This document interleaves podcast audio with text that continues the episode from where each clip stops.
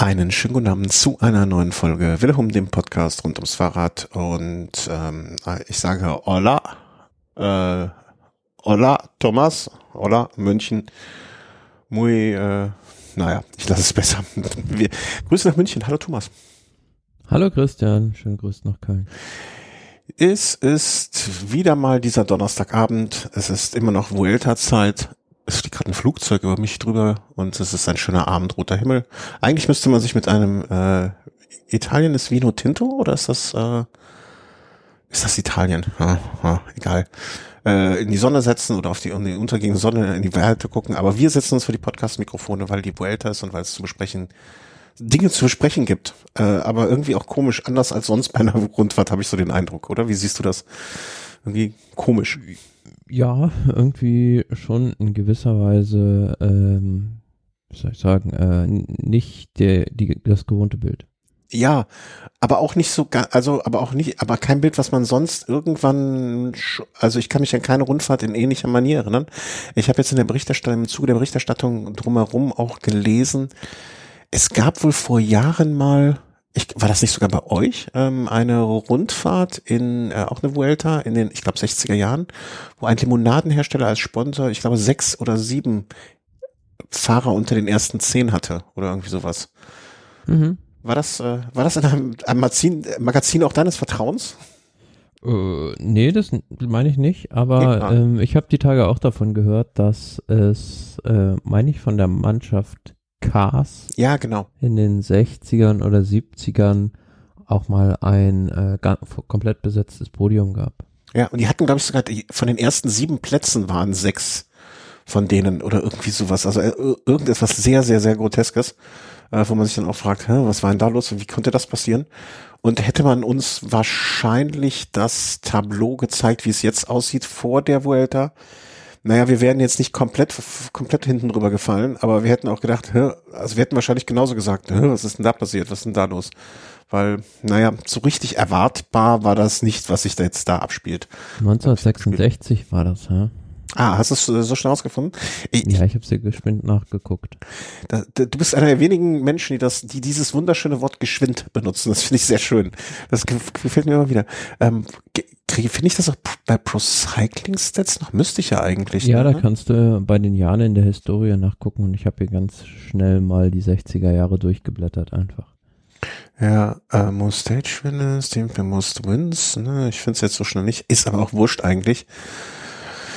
Äh, lass uns einfach mal, ähm, wusste ich auch nicht, dass die früher Vuelta España und jetzt La Vuelta Ciclista España, dass sie sich mal in den, äh, vor gar nicht allzu langer Zeit umbenannt haben. Hm. Auch wieder was dazu gelernt. Hm, kommen wir, um dich zu zitieren, geschwind mal zu den Etappen, die wir nachbesprechen wollen müssen können. Was sich getan hat, was sich vielleicht nicht getan hat, was wir erwartet hätten, was sich äh, so bestätigt hat und was sich überhaupt nicht bestätigt hat. Und dort waren wir, ich fasse es einfach mal kurz an der Stelle zusammen, wir waren stehen geblieben nach dem Einzelzeitfahren. Ähm, Etappe Nummer, bum, bum, bum, die Etappenzahl weiß ich gar nicht, zehn war das. Hm? Filippo Ganna hatte es gewonnen vor Remco Evenepoel, Primo Roglic, Joey Almeida, Vlasov, Kat Cataneo, Ayuso, Soler, Oliveira, Wingegaard. Das waren die Top Ten. Zum damaligen Zeitpunkt bestand das Gesamtklassement aus Sepp Kuss in Führung, der Helfer von Jumbo Visma also, äh, Marc Soler, Remco Evenepoel, Primoz Roglic, Lenny Martinez, Almeida, Wingegaard, Ayuso, Mas Vlasov. Und wir hatten schon gesagt, so irgendwie so richtig überraschend ist da keiner vorne. Ne? Das, das kann sich so durchaus äh, sehen lassen oder kann so, so in der Richtung bleiben, aber das wird alles schon nochmal neu sortiert. Hm, naja, so, denkt man sich das dann, wenn man so klug in Mikrofone spricht oder auch dumm. Ähm, in der Nachetappe Nummer 11 hatte sich jetzt, sag ich mal, schon vorab unter den Top 20 kaum etwas neu sortiert. Ne, es war, ich sag mal, fürs Gesamtklassement eine relativ unbedeutende Geschichte. Ja, wir hatten uns beide von der Etappe mehr erhofft, weil ja. die ähm, vom Streckenverlauf ähnlich war wie die Etappe in der ersten Woche Nummer 6, mhm. ähm, wo es auch am Ende einen steilen Berg gab und ja, die da doch diese große Ausreißergruppe hatte mit 40 Fahrern. Das war diesmal auch, ja, in einer ähnlichen Form der Fall. Also waren auch viele Fahrer in der Ausreißergruppe vorne dabei. Ich meine, 26 Mann waren das, mhm. die da vorne dabei waren. Aber da war jetzt, ja, keiner in der Gesamtwertung eine große Bedrohung, sag ich mal. Ich glaube, am, am ehesten vorne, also von denen vorne war es noch äh, Gerard Thomas, der sich aber ja aus der Gesamtwertung auch schon verabschiedet hat. Der war auch noch nicht mal Top 20, der ist danach in die Top 20 wieder reingefahren, ähm, auf Platz 18 dann. Aber pff, das, das war jetzt nicht irgendetwas, also der Anstieg war nicht lang genug, dass sich die Gesamtklassementfahrer wirklich hätten Sorgen machen müssen, dass da von denen da vorne noch ähm, viel passiert. Und ähm, ja, so hat man, du hast es als Überschrift schon in unser Dokument gehauen, äh, weiterer Ruhetag, hat man es entspannt angehen lassen an diesem ähm, 6. September, also vergangene Woche, was war das, heute ist der 14. Dienstag. Genau, letzte Woche Dienstag.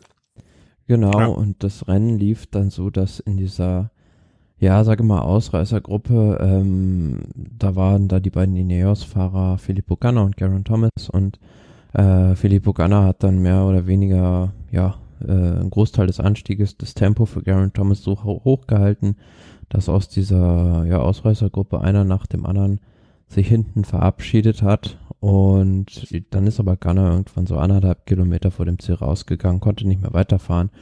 Ja, und dann hatten alle den Angriff von Garen Thomas erwartet, der kam nicht, dann kamen die Attacken der anderen Fahrer, Thomas nochmal hingefahren und ja, am Ende fehlten ihm da, fehlte ihm die Form und auch die Explosivität, mhm. äh, um das zu gewinnen. Am Ende der Sieger dann Jesus Herrada, der den stärksten Sprint hatte. Mhm. Glaubst du, das ist jetzt so, also ich weiß nicht, ob du Stimmen gehört hast, ich habe nichts mitbekommen, aber ist das jetzt so langsam dann doch das Realisieren bei Gerard Thomas, dass für eine Grand Tour es nicht mehr reicht?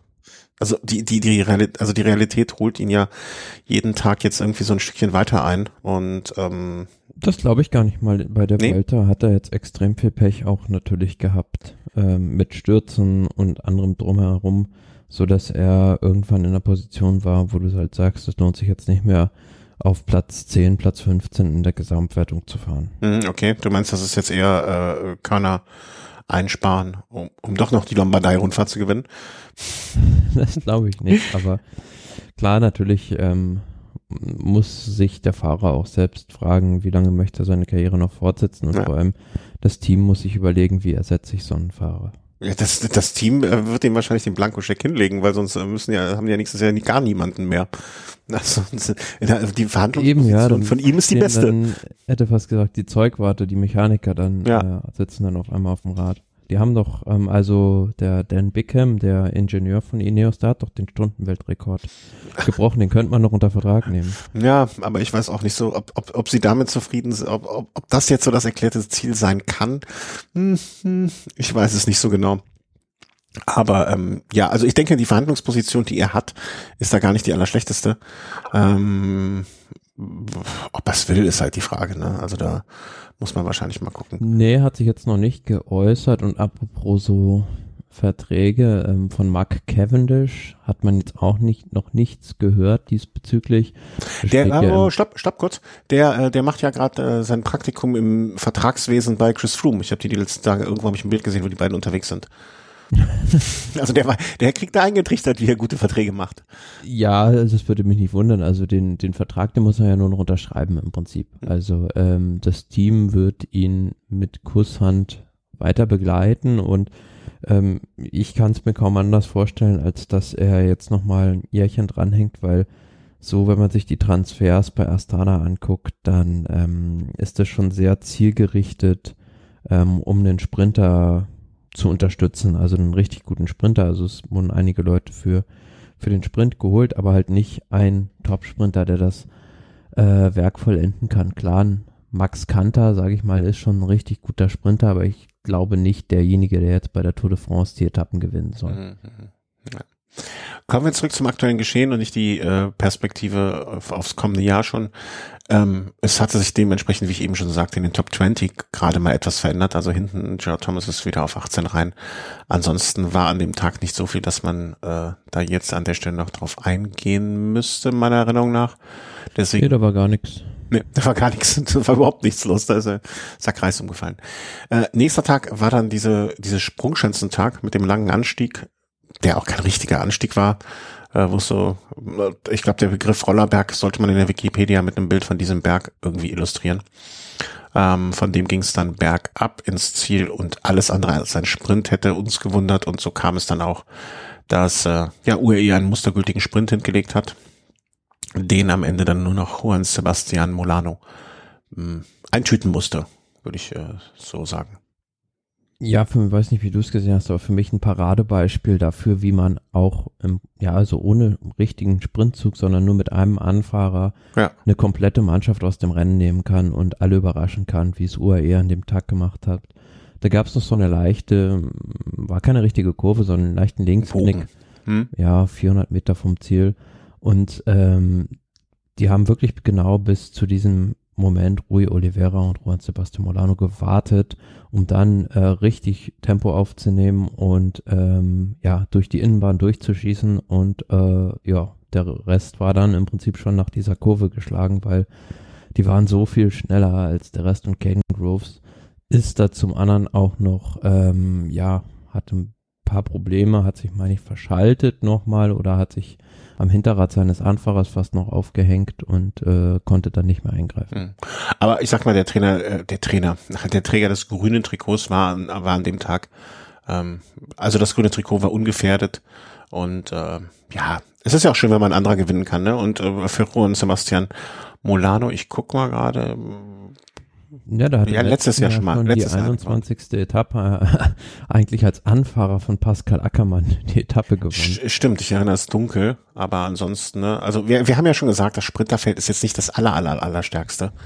Ähm, insofern. Nee, ich kann mich kaum an eine Grand Tour erinnern, die vom Sprinterfeld so dünn besetzt war wie diese Vuelta. Ja, aber da kann sich der Juan Sebastian dann ja drüber freuen dass er, ne, also er ist da, er gewinnt und dementsprechend ist er immer noch der Beste an dem Tag gewesen, an den Sprintern.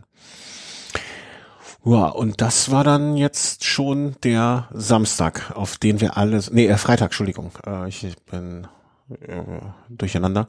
Ähm, das war dann schon der Samstag, der da kam, auf den wir alle so hingefiebert haben, wo wir gesagt haben, das ist der Tag, ähm, an dem es rund gibt, an dem Tag werden die Messer ausgepackt, an dem Tag geht's los, äh, Puerto, wie spricht man aus? Puerto de Portale, Col de Ubisque, Col des Bandeles und Col de Tourmalet. Ähm, viel klassischer kann eine Etappe kaum sein. 4200 Höhenmeter verteilt auf, ah, wo sind's? Ähm, ich glaube 140, 135, 134,7 Kilometer. Und äh, ein Tag, äh, wie, ja, wie man sich als Radsportfan wünscht, ist auch nicht so richtig, ja, ausgedrückt, aber es war viel los. So, das kann man, glaube ich, ohne, ohne äh, zu übertreiben sagen. Mm, ja, also die Etappe war jetzt vor sechs Tagen am letzten Freitag und ähm, es ist schon gefühlt eine Ewigkeit her. Ja. Aber äh, ja, da hat sich echt viel getan an dem Tag. Ähm, hat erstmal lange gedauert, bis sich da irgendwie eine Ausreißergruppe äh, bilden konnte, beziehungsweise die kam in der Form gar nicht so zustande. Die erste ja, ich sage mal so Enttäuschung oder vielleicht haben auch einige darauf spekuliert, war, dass äh, Remco Evenepoel da am Turm ähm, Obisk schon zurückgefallen ist und in Probleme geraten ist. Ich, am Ende das war auch eine der, ich glaube die einzige Etappe, ich weiß nicht mehr, eine oder zwei Etappen, die ich von Anfang an gucken oder die ich zumindest ganz geguckt habe in Etappen. Und das war für mich wirklich so ein Ding, wo ich dachte, am Obisk, als es da, als er, ich glaube, er hat am, am Ende hat er oben anderthalb Minuten eingepackt bekommen, kann das sein? Hat das so ja, ungefähr? Ja, und dann in der Abfahrt äh, ja nochmal eine Minute oben drauf und dann war es im Prinzip klar, dass er da nicht mehr hinkommt. Äh, das, das, also da war für mich dann, also das, äh, da, da war klar, dass der überhaupt keine Rolle mehr spielen kann oder wird. Also jetzt zumindest fürs Gesamtklassement. Weil wenn, wenn er in der Abfahrt schon verliert, ne, dann ist das für mich also das Zeichen, dass er entweder schon aufgibt im Sinne von, äh, ich fahre, ich kassiere jetzt extra Abstand, ne, um, um dann zu machen, was er dann später auch gemacht hat ähm, oder dass er einfach krank, unwohl oder son sonst irgendwas äh, sich fühlt. Also ganz, ganz komisch. Also wie man, also da, dass ein Fahrer so einbricht. Wann haben wir das das letzte? Also ne, wir können jetzt den weiteren Verlauf zumindest in Bezug auf Evenepoel ja spoilern, beziehungsweise ich denke, dass 90 Prozent unserer Hörerinnen und Hörer das ja eh wissen. Ähm, weil das das letzte Mal gesehen, dass jemand so eingepackt wurde ins in Rückstand. Mm, also ich denke, ab einem bestimmten Punkt, so ab drei Minuten Rückstand, hat er halt gesagt äh, und auch aus meiner meines Erachtens nach das einzig Richtige gemacht, hm. nämlich gesagt, ich nehme jetzt heute komplett die Beine hoch und gehe jetzt auf Etappensiege, weil ob ich jetzt sage mal äh, Fünfter oder Siebter im Gesamtklassement werde, spielt für mich keine Rolle, weil ich habe die Rundfahrt im letzten Jahr schon gewonnen. Mhm. Für mich zählt nur der Sieg oder ähm, ich gehe halt, äh, mache so viel Action, dass ich jeden Tag im Prinzip äh, ein Kandidat für den Etappensieg bin und äh, spare dafür meine Kräfte. Mhm. Das war das war schon äh, der richtige Gedanke und auch ähm, ein Großteil seines Rückstandes kam, denke ich, von diesen 27 Minuten am Ende ähm, deshalb zustande. Mhm. Ja, irgendwann ist dieser Punkt erreicht. Was ich mich dann aber gefragt habe, ne, also hatte ich natürlich auch, warum bleibt das Team dann komplett bei ihm? Weißt du, man hätte ja zumindestens irgendwie, also die hätten ja nicht alle 27 Minuten kassieren müssen. Ne? Man, man hätte ja dem Team dann auch. Ja, aber die haben ja in der Gesamtwertung gar keine Rolle mehr gespielt sonst. Also für die war es ja egal, ob da jetzt äh, alle irgendwie ähm, meinetwegen fünf Minuten oder 27 an Rückstand kassieren. Das Einzige wäre halt gewesen, dass noch einer um den Etappensieg mitgefahren wäre, aber ja, das war an dem Tag. War, war ja kein, keine, keine Option, weil A, ist da keine Ausreißergruppe weggelassen worden mhm. und B hätte auch keiner von den Fahrern von Sudal Quickstep, sag ich mal, auch nur annähernd das Potenzial dazu, mhm. ähm, die Kapitäne, die vorne am Ende um den Tagessieg gefahren sind, zu gefährden. Ja. Dann gehen wir mal vielleicht, äh, klingt, klingt jetzt in dem Moment blöd, aber gehen wir mal ähm, auf den ähm, verflucht, jetzt habe ich mich verklickt. Ähm, gehen wir mal, das hier ist die Tourmalet-Etappe Nummer zwei. Ich wollte jetzt gerade auf den ähm, auf Etappe 12 noch mal ganz kurz zurück. Und ich erkläre dir auch warum. Äh, mag jetzt erstmal ein bisschen komisch klingen. Wir hatten Sepp Kuss, wir hatten Marc Soler und dann Remke Evenepoel auf Platz drei. Äh, der fiel zu dem Zeitpunkt dann raus. Das heißt, wir hatten schon Kuss, Soler, dann Roglic, Martinez, Almeida, Wingert und es entwickelte sich so ein bisschen, ähm, ich will nicht sagen ein Rennen im Rennen, aber es kamen so Allianzen zustande hm, wo man jetzt gar nicht, also wo man natürlich, wenn man dein Wissen hat, verstanden hat, wer, warum, wie, was gemacht hat, aber irgendwie kam es mir in dem Moment manchmal vor, warum fahren die jetzt? Warum fahren die jetzt? Warum greifen die an? Ähm, äh, das zieht sich dann auch, finde ich, wie ein roter Faden so durch die weiteren Etappen, dass es immer Interessen gab, die nicht ganz offensichtlich waren, die man erst ein bisschen vielleicht erläutert bekommen haben muss oder ähm, die aber immer dazu führten, meiner Ansicht nach, oder oft genug dazu führten, dass das Team Jumbo, weil es einfach mit zwei Fahrern zu dem Zeitpunkt schon vorne war, nie richtig selber fahren musste oder nie richtig in, so mit dem Rücken an der Wand stand und sagen musste, jetzt müssen wir agieren. Die, die konnten sich sehr oft, fand ich, erstmal entspannen, bis sie dann selber das Heft in die Hand nehmen konnten und auch an diesem Tag.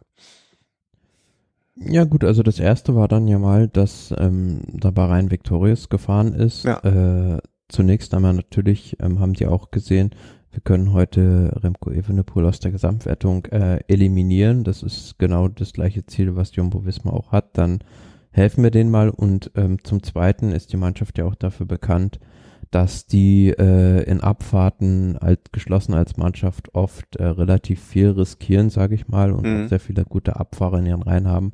Genau das haben sie da auch wieder gemacht auf dieser Abfahrt vom Obisk runter haben die ähm, das komplette Feld einmal auseinandergerissen und da gab es dann so so eine Situation, da waren dann, meine ich, Landa mit Wingegaard und Kuss und noch einem anderen Bahrain-Fahrer vorne und äh, das schon irgendwie But Butrago, kann das sein? Santiago Butrago?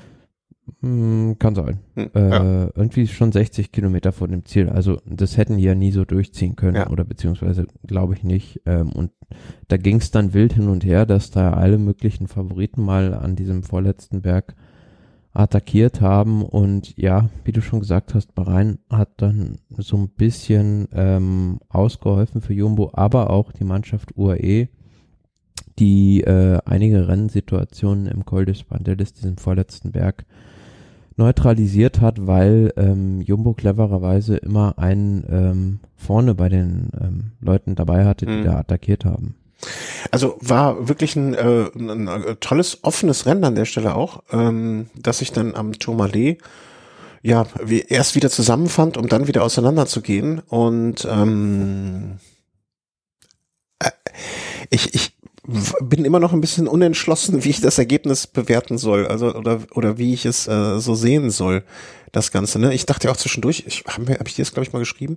Es sah für mich auch mal kurz aus, als wäre Bora so ein Gewinner des Tages. Ne? Also sind sie ja in gewisser Hinsicht auch, weil sie hatten zwei Plätze unter den Top Ten, auch nicht das Schlechteste.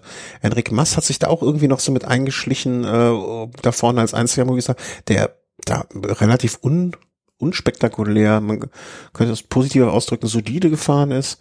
Ähm, aber es, es war halt einfach auch dieses Radsportfest, finde ich, was man sich erhofft hat. Auch wenn natürlich die Abwesenheit von Evenepoel oder an etwas spätere Anwesenheit von Evenepoel das Ganze ein bisschen so eine Eintrübung im Ganzen gegeben hat. Ja, ähm, das war schon in dem Sinne ein Radsportfest, aber natürlich sehr einseitig. Also ja.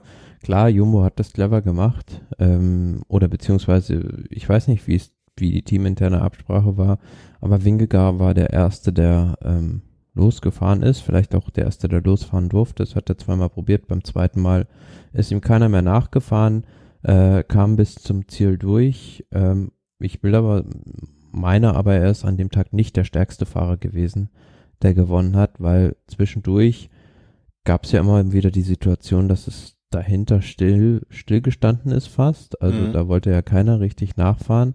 So hatte er dann ja zwischendurch eine Minute oder sogar ein bisschen mehr Vorsprung. Am Ende waren es dann 30 Sekunden auf äh, Sepp Kuss, 33 auf Primus Roglic. Ähm, was für mich schon zeigt, als dann Sepp Kuss mal richtig losgefahren ist, wie schnell dieser Vorsprung von Winkegar dahin geschmolzen ist, dass ja ähm, auch er, also Sepp Kuss an dem Tag hätte gewinnen können oder mhm. Primus Roglic. Äh, ich, ich glaube, die hätten, äh, die hätten morgens wahrscheinlich äh, Streichholz ziehen können, wer von ihnen das an diesem Tag macht. Und vielleicht haben sie es auch so gemacht und Wingegaard hat gewonnen oder er hatte einfach das Glück auf seiner Seite, dass bei seiner zweiten Attacke, vielleicht wurde auch gesagt, ne, jeder hat zwei Attacken, ähm, und dann fangen wir wieder von vorne an. Ähm, ja, also sie sind im Prinzip als eins, zwei und drei reingekommen. Ne? Ähm, am Ende des Tages Wingegaard mit 30 Sekunden auf Prima, äh, auf Kuss, Kuss nochmal drei Sekunden auf Roglic, kam dann noch die leichten Zeitbonifikationen dazu. Und das führte dann dazu, dass nach diesem Tag dann wirklich äh, Sepp Kuss vor Primoz Roglic, vor Jonas Wingegaard äh, Platz eins, zwei und drei vom Team Jumbo besetzt wurden, also das komplette Jumbo-Podium. Ja.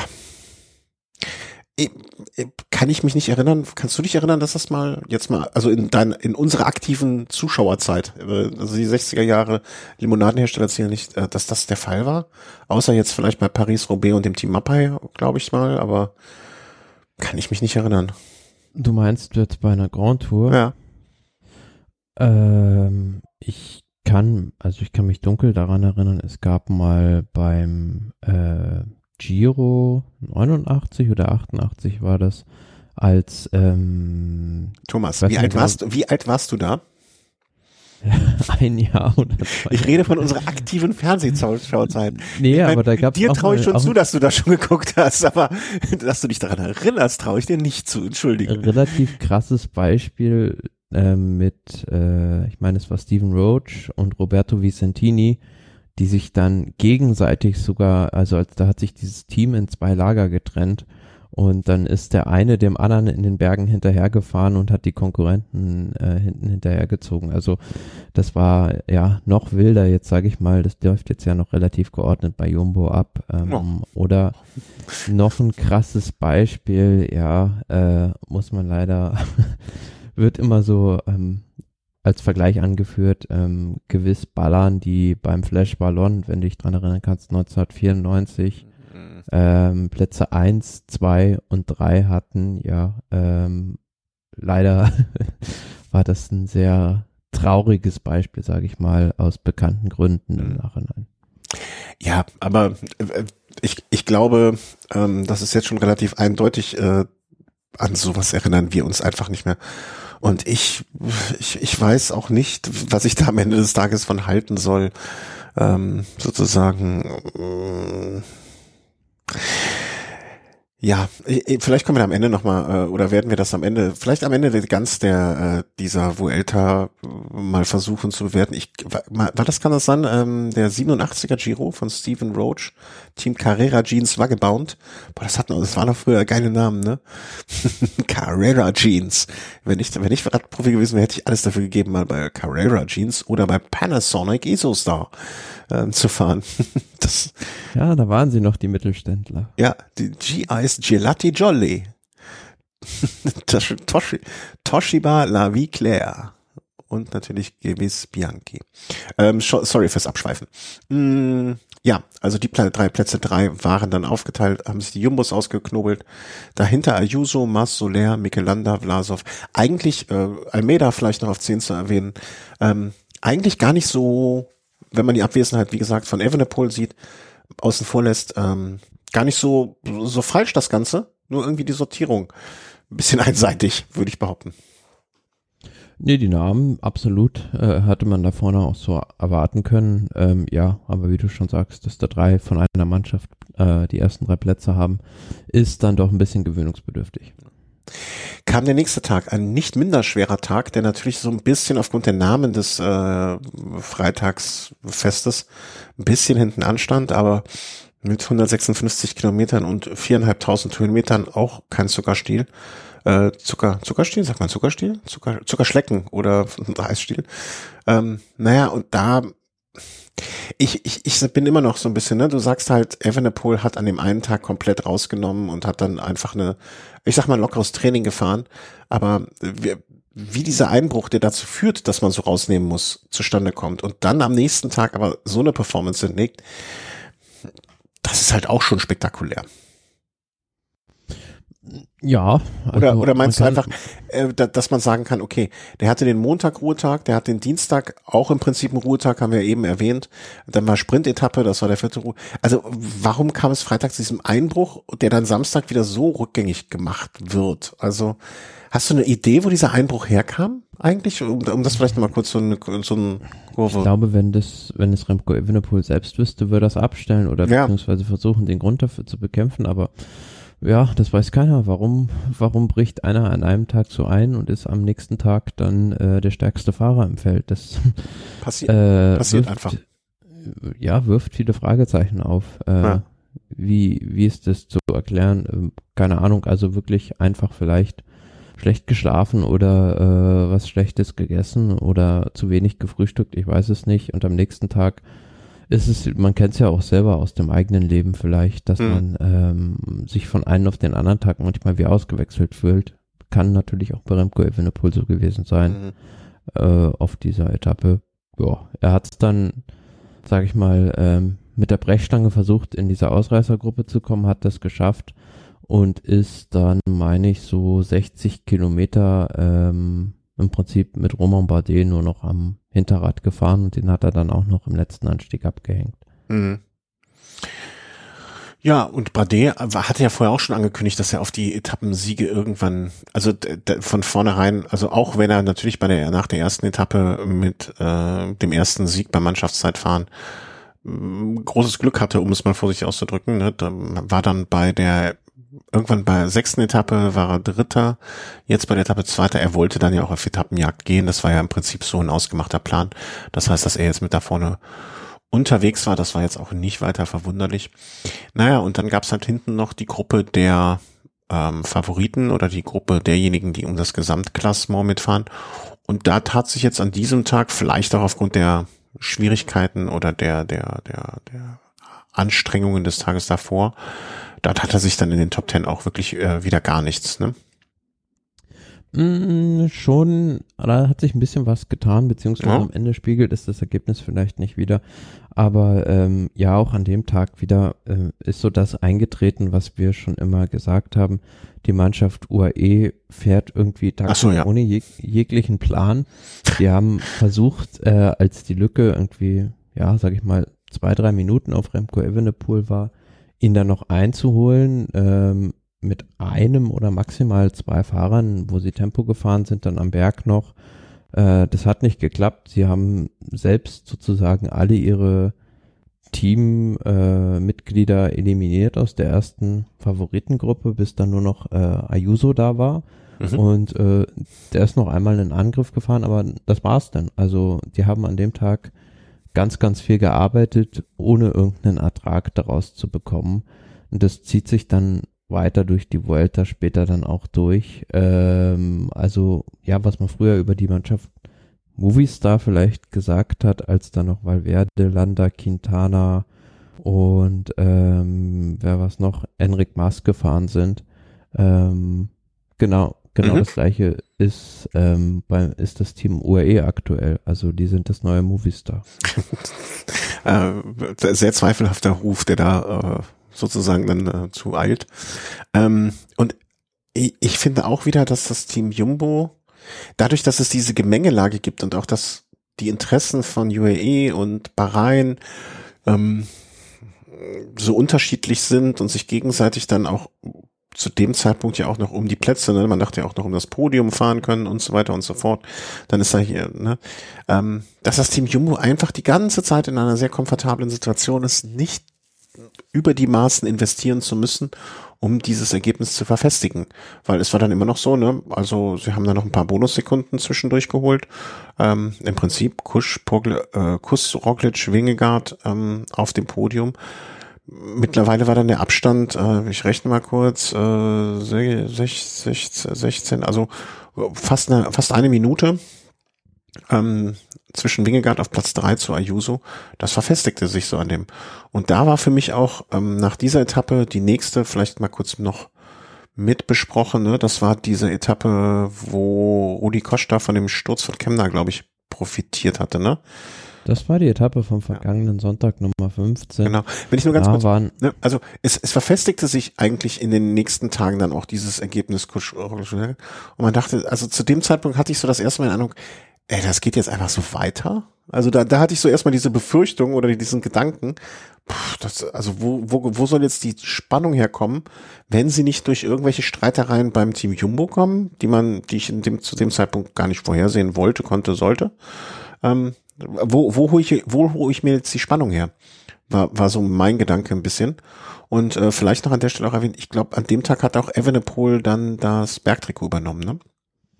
Genau, das hat ja. er noch ähm, sich als Sekundärziel äh, auf die Fahne geschrieben, das Bergtrikot zu erobern, hat er dann noch an dem Tag geschafft. Ja, Entschuldigung, wenn ich jetzt da so einen kleinen Bogen hierüber nach darüber nach, äh, um meine Gedankenwelt kurz zu erklären, äh, gemacht habe, ähm, können aber direkt an eigentlich zur Etappe Nummer 16 gehen, also zu der Etappe, die da, war das 16? Ja, nee. am letzten Sonntag war. Ja, nee, genau. 15 war es, sorry. Und danach kam die, äh, was ist denn hier? Ich bin komplett verwirrt. Bin ich, im, bin ich überhaupt im richtigen Jahr? Etappe 15, ja. Ja, genau. Das äh, war die mit äh, vom vergangenen, vergangenen Sonntag, ja. Also da war auch wieder eine Ausreißergruppe mit Remco Evenepoel unterwegs. Ähm, aber an dem Tag fand ich das so ein bisschen, also muss schon sagen, gutes Signal, dass auch er dann irgendwann menschelt, weil er hat da einen, sag ich mal, den Löwenanteil der Arbeit auch in der Ausreißergruppe wieder gemacht und ja, dachte sich wahrscheinlich auch an diesem äh, Zweitkategorieberg ähm, oder an diesem letzten Anstieg, sag ich mal, vor dem Ziel, kann er da alle über die pure Kraft abhängen. Mhm. Ähm, das war dann aber nicht möglich, weil du hast gesehen, ähm, ihm ist dann die Puste hinten raus ausgegangen.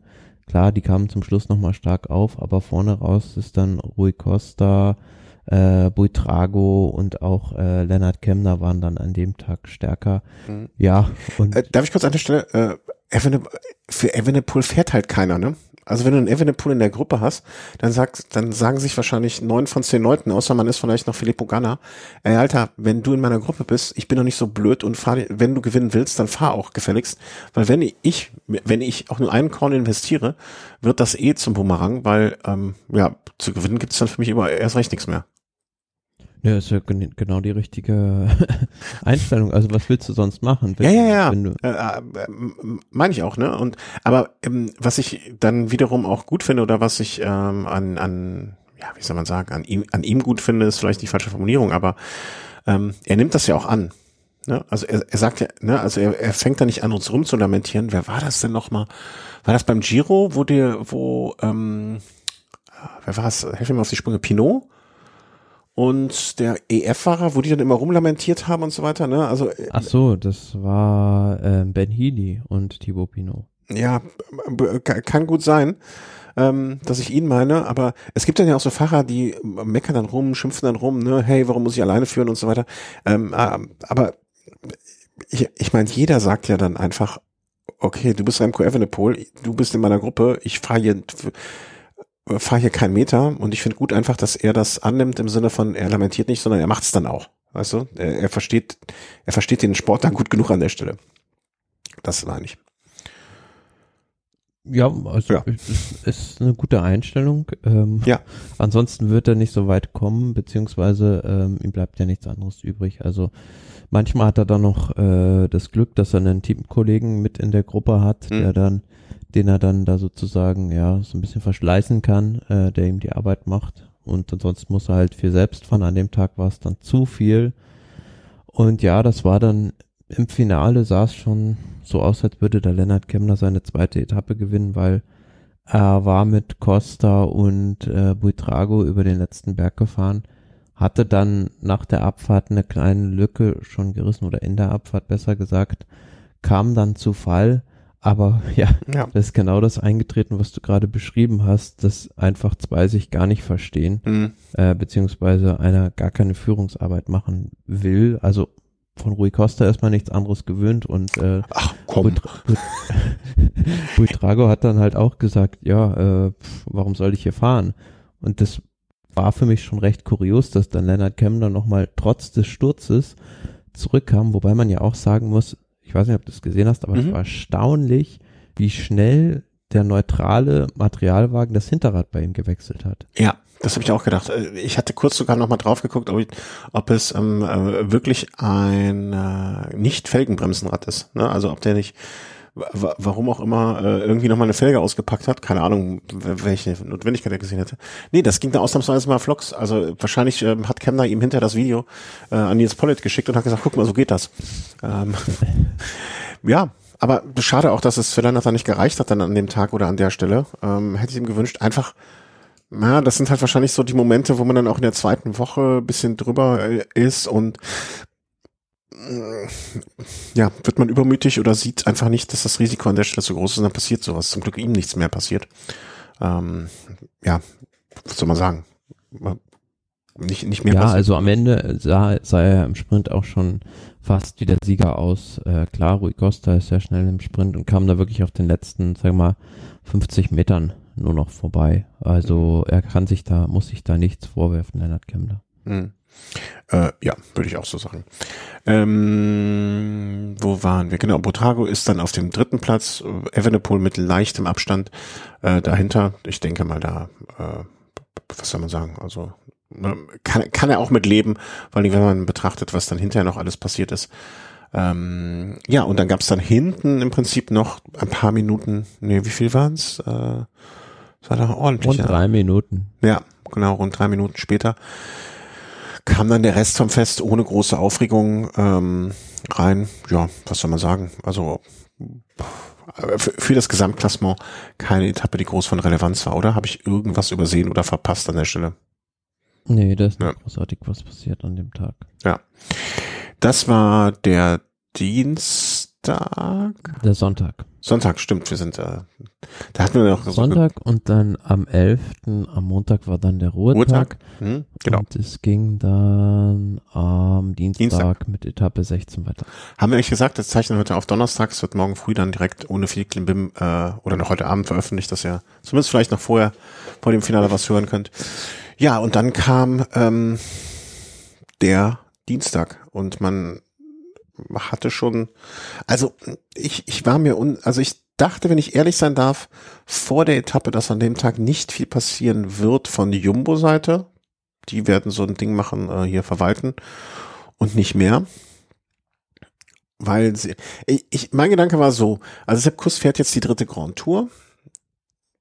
Die sind sich, haben sich hoffentlich zu diesem Zeitpunkt nach dem Ruhetag, wenn man sich vielleicht auch mal in Ruhe konzentriert und ohne Anstrengung des Tages zusammensetzen kann, ne, wo die Emotionen nicht hochkochen.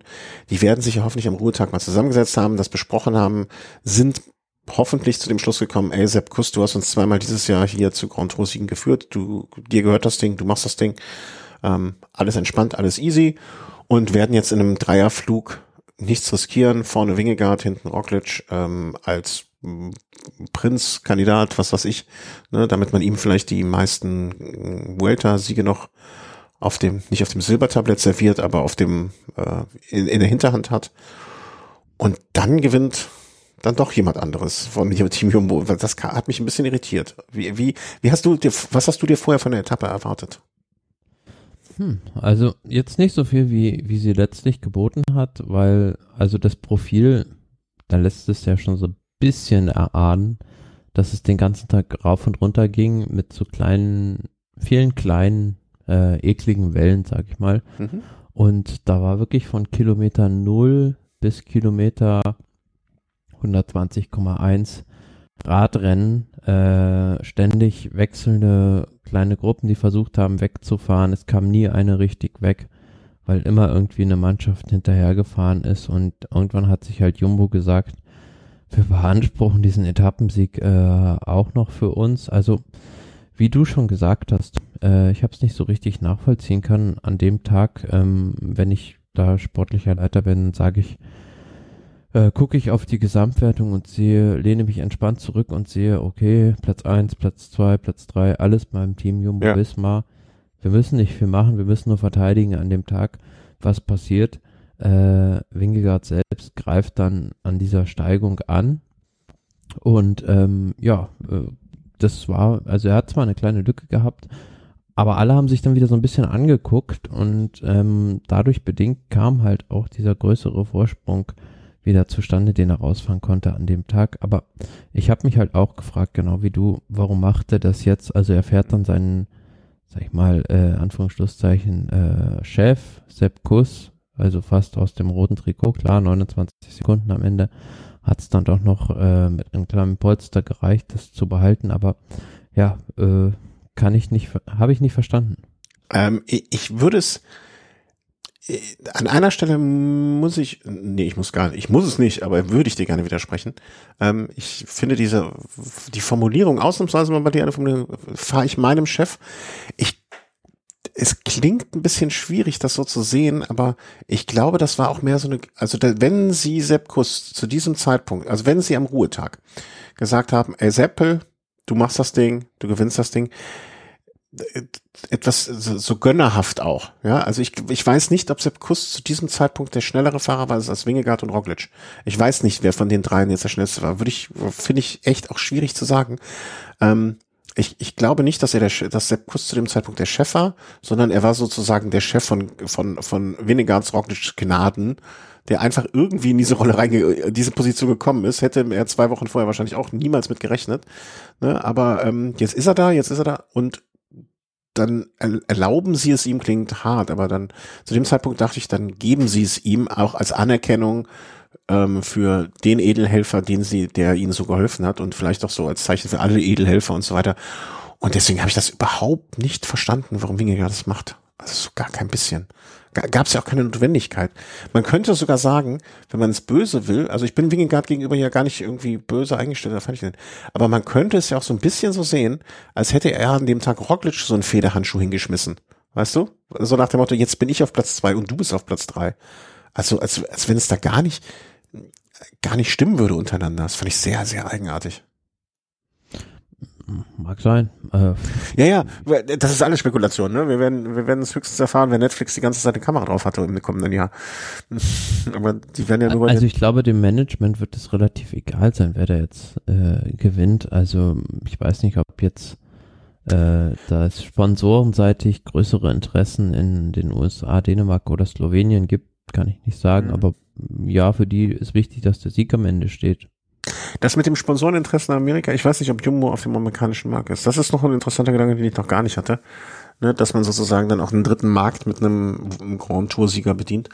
Ähm, ob es den Jumbo sportlichen Leitern egal ist, wer von den dreien gewinnt, weiß in der Außendarstellung, man hat ja auch so, ein, so eine Außendarstellung, ne? Das Team ist bald ohne Sponsor da. Ich, ich denke, mit der Leistung jetzt sollte es leichter sein, einzu, ne, also alle drei Grand Touren mutmaßlich, zu diesem Zeitpunkt muss man ja mutmaßlich sprechen, aber gewonnen haben. Ähm, drei Leute auf dem Podium der Vuelta. Ich weiß nicht, ob das nicht sogar schon mehr Fragen aufwirft, als es dann ähm, Sponsoren anzieht. Ähm, muss man vielleicht auch mal drüber nachdenken. Aber ähm, ja, ich fand es eine komische Attacke. Attacke von Wingegaard. Also der dann am Ende, das kann man jetzt auch einfach mal kurz so erwähnen, ähm, eine gute Minute auf Roglic hatte und noch mal ein paar Sekunden mehr auf Kuss rausgeholt hat. Ähm, hinten bei den anderen, ja, ist das gemein, wenn man sagt bei den Statisten, wenn man über Ayuso, Masolea, Landa, Vlasov, oder sind es einfach nur Akteure in einer anderen Liga?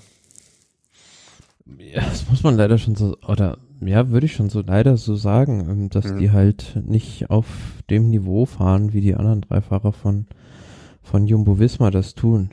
Ja, also wenn du einen Artikel schreiben müsstest, würdest du sie als die Statisten bezeichnen oder einfach als äh, als Staffage? Kann man das schon ist das? Äh, ich meine, die fahren ja auch jeden Tag einen Stiefel, den wir beide noch nicht mal einmal einen Tag äh, schaffen würden. Aber es ist ja, man kann schon sagen, die wurden zu Statisten degradiert im Prinzip da auf der Etappe, wobei man natürlich bei UAE auch sagen muss, dass äh, Almeida da seit einer gewissen Zeit schon krank ist und äh, Ayuso dann auch äh, mit gesundheitlichen Problemen okay. zu kämpfen hatte in der dritten Woche. Von daher ist es auch nicht zu unterschätzender Faktor, den das Team Jumbo Visma immer sehr gut auf die Reihe bekommt, nämlich die Fahrer gesund zu halten.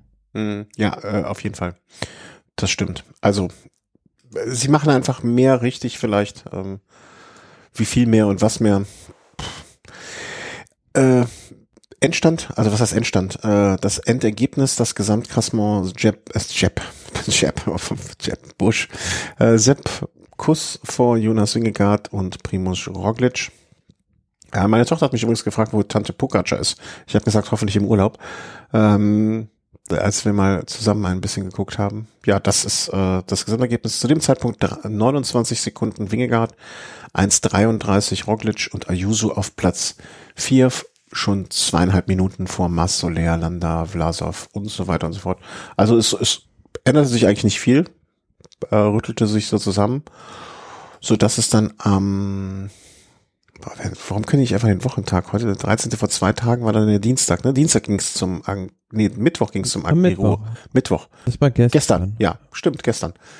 Zum Agriru wieder. Naja, und man muss sagen, ähm, ist so ein bisschen, äh, ja, same of the same, ne? Ähm, nur, dass diesmal, also dieses, Zerwür wenn es ein Zerwürfnis gibt oder gab, was man ja versucht auf der, äh, nach der Zieldurchfahrt immer durch Abklatschen und wir sind alle Freunde und bla bla bla, ähm, so ein bisschen auch die Diskussion darüber zu vermeiden oder, ja, zu vermeiden.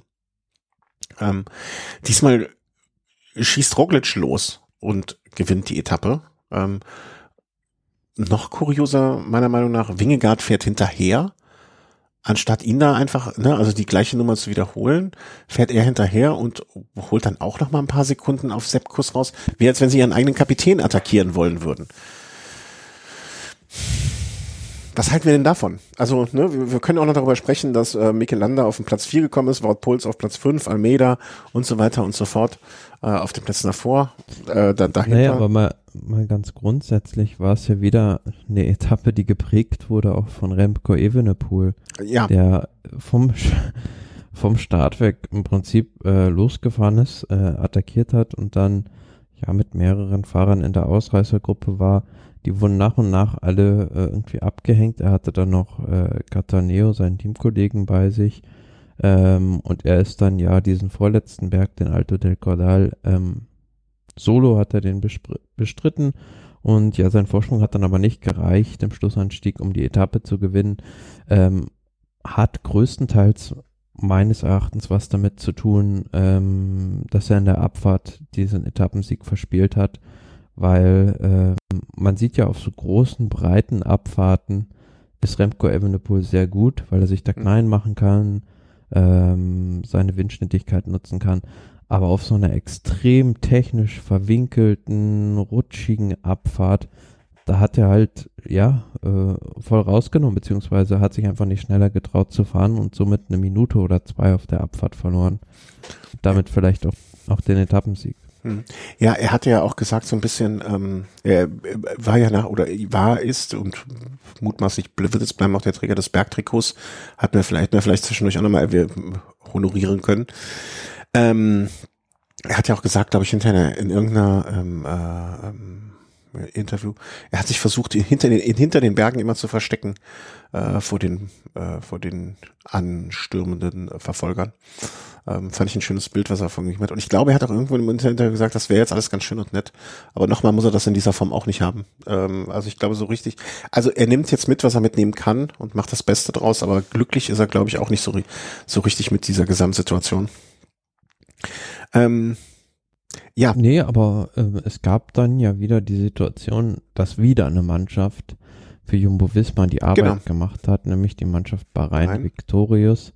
Zwischendurch gab es da auch nochmal diese Angriff von Marc Soler, der versucht hat, die Lücke von zwei Minuten alleine zu Remco Evenepoel nochmal zu überbrücken. Ähm, dazu muss man sagen, Soler war gar nicht so weit entfernt im Gesamtklassement, auch von den Jumbo-Visma-Fahrern, glaube drei oder vier Minuten nur als Sechster vor dem Tag. Und ähm, ja, aber auch da fragt man sich dann wieder, ähm, was soll jetzt die Taktik? Also entweder ich fahre gleich mit dem mit oder ich schließe diese Lücke, was aber relativ unwahrscheinlich ist, dass ich das alleine schaffe, wenn Remco Evenepoel vorne mit zwei Minuten Vorsprung schon fährt. Mhm. Und ähm, ja, dann, wie gesagt, ist die Mannschaft Bahrain da auch eingestiegen in der Nachverarbeit. Aber klar, deren Plan war jetzt nicht vielleicht direkt ähm, die Jumbo-Visma-Fahrer anzugreifen, sondern halt auf Platz 5, äh, Platz 4 erstmal zu schauen und ähm, versuchen mit einem hohen Tempo äh, einen Enric Maas, einen Ayuso abzuhängen um Michelanda in der Gesamtwertung weiter nach vorne zu schieben. Das ist primär erstmal gelungen, sage ich mhm. mal, an dem Tag. Aber was natürlich auch ähm, die sich vorgestellt haben, den Etappensieg zu holen, das war aber von vornherein eigentlich illusorisch, ja. dass da einer von Bahrain Victorious stärker ist als ein Fahrer von Jumbo Visma. Weißt du, was ich mich zwischendurch mal gefragt habe? Ob der Veranstalter der äh, Vuelta vielleicht auch mal dem ein oder anderen Bahrain ähm, oder UAE-Fahrer äh, so ein kleines Geldköfferchen vor, den vor die Tür stellt. So nach dem Motto, ach bitte, bitte, bitte fahrt doch, attackiert doch, damit es zumindest ein bisschen spannend bleibt. Weil kommt bei dir noch richtig Spannung auf? Also jetzt mal wirklich, also fürs Gesamtklassement kaum. Man, man denkt eher so, naja, okay, wer, welchen Anlass für Gossip oder Ärger gibt es vielleicht noch bei den Jumbos? Aber ob jetzt, das finde ich so irritierend, ne? Ob Michelanda jetzt im Gesamtklassement dann Vierter wird oder Sechster, das wird den doch auch kaum noch jucken. Ne? Das ist halt genau oder sind das, das oder sind das so, so oder keine Ahnung, ist, hat Ayuso Landa mal die Freundin ausgespannt und will deswegen unbedingt vor ihm bleiben oder irgendwie solche Interessen. Das kann man vielleicht, vielleicht auch sehr, sehr äh, nachvollziehbar. Also aus der deutschen Brille heraus gesehen ist das natürlich nicht spannend, aber in der innerhalb der Spanier, sage ich mal, ist das schon wichtig, wer der beste Spanier in der Gesamtwertung wird. Mm, okay. Und das ist genau der springende Punkt, was du sagst. Ja, für die Fans ist es relativ egal, ob jetzt einer Fünfter oder Sechster oder Vierter oder Fünfter bei einer Grand Tour wird. Für die äh, Mannschaften macht es natürlich einen Unterschied, was nochmal Preisgeld als auch die Punkte, die sie dafür bekommen, mhm. für die UCI-Wertung angeht. Deshalb ist ja, genau dieses Problem besteht weiterhin, dass ähm, der Vierte dem Fünften im Gesamtklassement nachfährt oder der äh, Fünfte versucht, den Vierten abzuhängen, mhm. so dass du halt, ja, fast in den meisten Fällen, würde ich sagen, immer eine Situation hast, ähm, wenn die Mannschaft des Führenden mal in Nöte gerät, ähm, dass jemand kommt und hilft, weil ja halt ähm, der Feind meines Feindes ist mein Freund. Ja, Aber ich, ich sehe es auch gerade so, ne? Ich gucke mir das Gesamtklassement jetzt nach dieser Etappe von gestern zum Angliru hoch an. Wenn ich jetzt die drei Jumbos rausnehmen würde, dann wäre es auch echt eine spannende Rundfahrt, ne? Also, dann dann wäre es mega Land. knapp, ja. Also ja. innerhalb von 30 Sekunden wären dann die ersten drei. Vielleicht muss ich mir einfach nur eine spanische Brille anziehen, ne? Ähm, äh, ich, ich meine mich, ich weiß es aber nicht, ne? Waren das jetzt auch nicht auch aus, aus unterschiedlichen Regionen? Vielleicht steht, ne, muss man, äh, Also Ayuso ist, meine ich, sogar in den USA aufgewachsen und ursprünglich Katalane. Genau, Barcelona ist Baske und Enric Mas ist Mallorquiner. Ja, dann haben wir auch das noch. Da haben wir ja alle, also ab sofort machen wir nur noch spanischen, wir berichten nicht mehr über Holländer, nur noch über Spanier. Also, also jetzt, ne, abgesehen davon, dass natürlich ein Dänen, Slowene und ein Amerikaner im holländischen Team sind, aber ja, vielleicht, äh, vielleicht muss ich es auch so sehen, aber das, das spielt natürlich den, den, äh, den Jumbo-Fahrern so dermaßen in die Hände, ähm, dass sie sich auf ihre wesentlichen Dinge attackieren, äh, äh, konzentrieren können, nämlich Etappe, äh, ähm, Quatsch, Etappe, Platz eins, zwei und drei untereinander auszumachen. Und das macht er an diesem Tag Primoz Roglic. Und ich finde, ähm, warum, ich, was ich nicht verstehe, was mir auch kein, also vielleicht kannst du es mir erklären, warum fährt Wingegaard am, war das der Tag davor, ja, ne? Warum fährt Wingegaard am Tag davor weg? Roglic fährt nicht hinterher. An diesem Tag aber fährt Roglic hinterher und Winge, äh, fährt weg und Wingegaard fährt hinterher. Also ich verstehe nicht, wie ist der Unterschied in den Situationen davon ausgehend oder die Prämisse ist erstmal, dass sie alle von ihren Leistungen her so sind, dass sie immer dem anderen hinterherfahren könnten, weil sie dafür gut genug sind. Sepp Kuss nehme ich mal außen vor, nur in der Situation bei den beiden. Warum, warum ist das so? Das Einzige, was ich mir vorstellen kann, ist, dass die Situation mit Wingegaard, warum auch immer, abgesprochen war, die Situation mit Roglic nicht.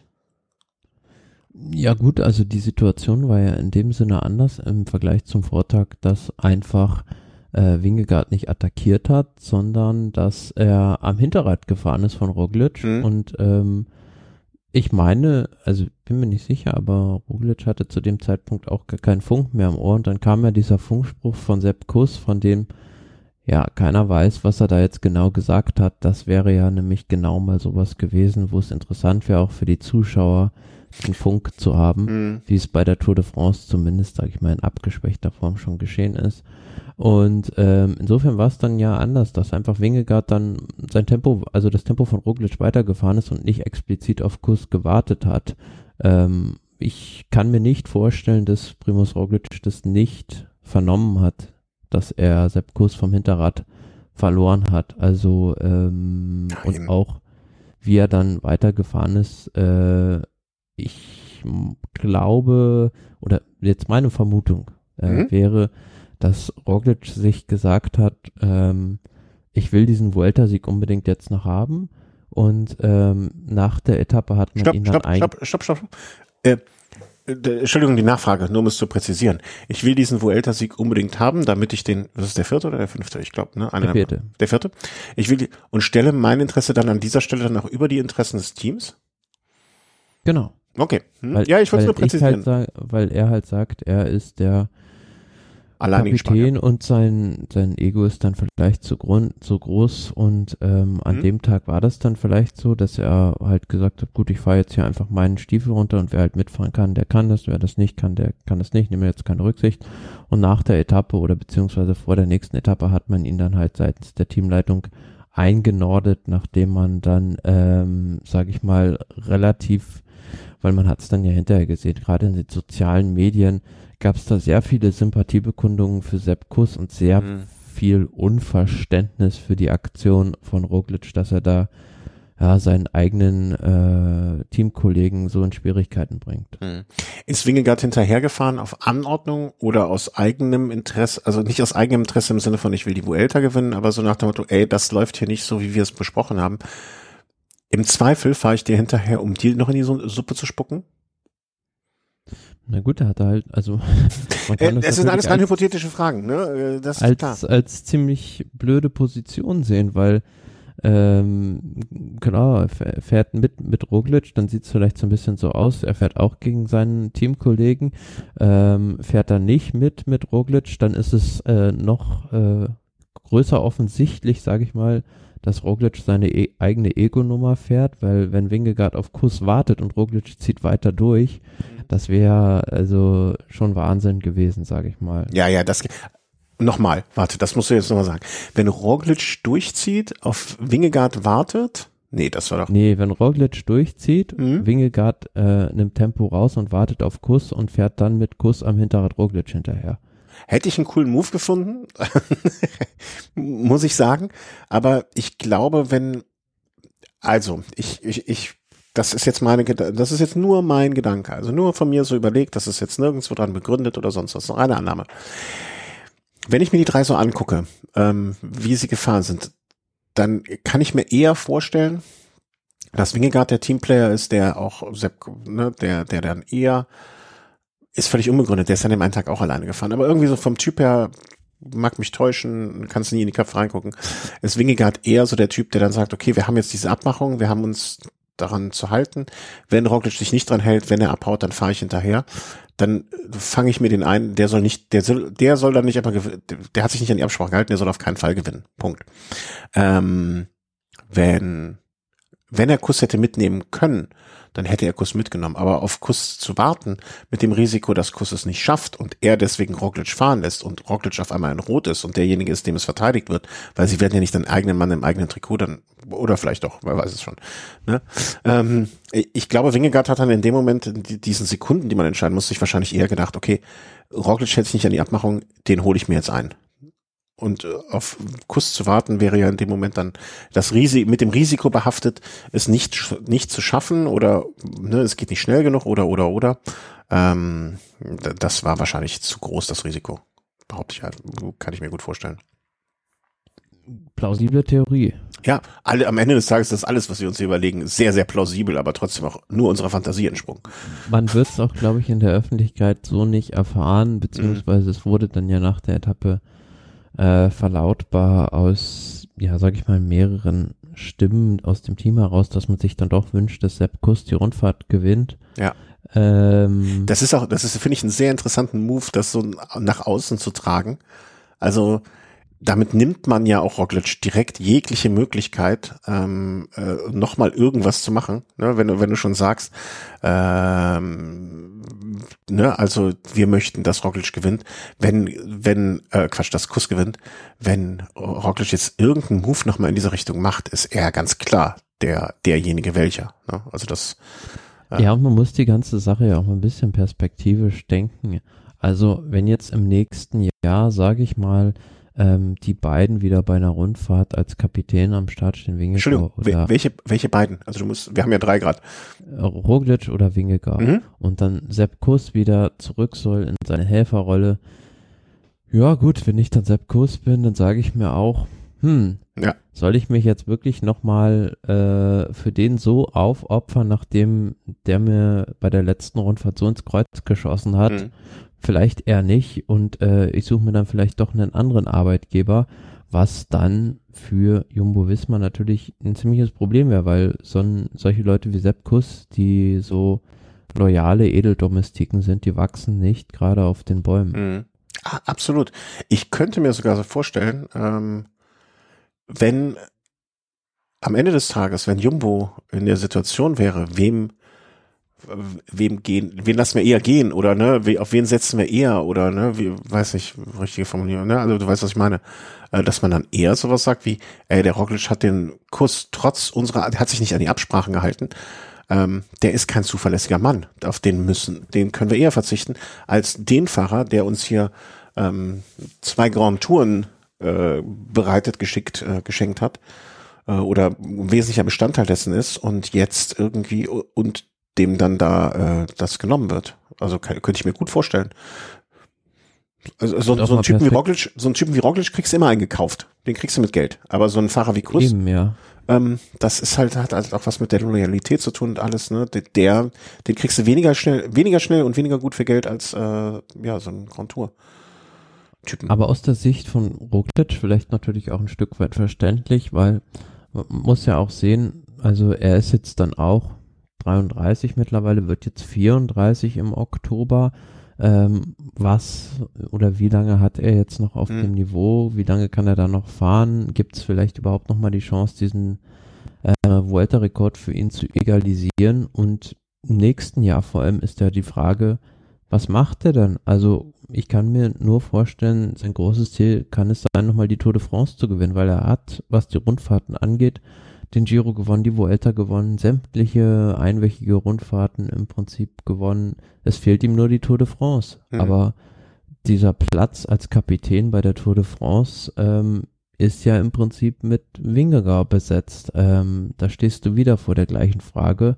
Und ja, ich bin mal gespannt, ob es da nicht vielleicht doch noch irgendwie in Richtung einem Transferbewegung gibt.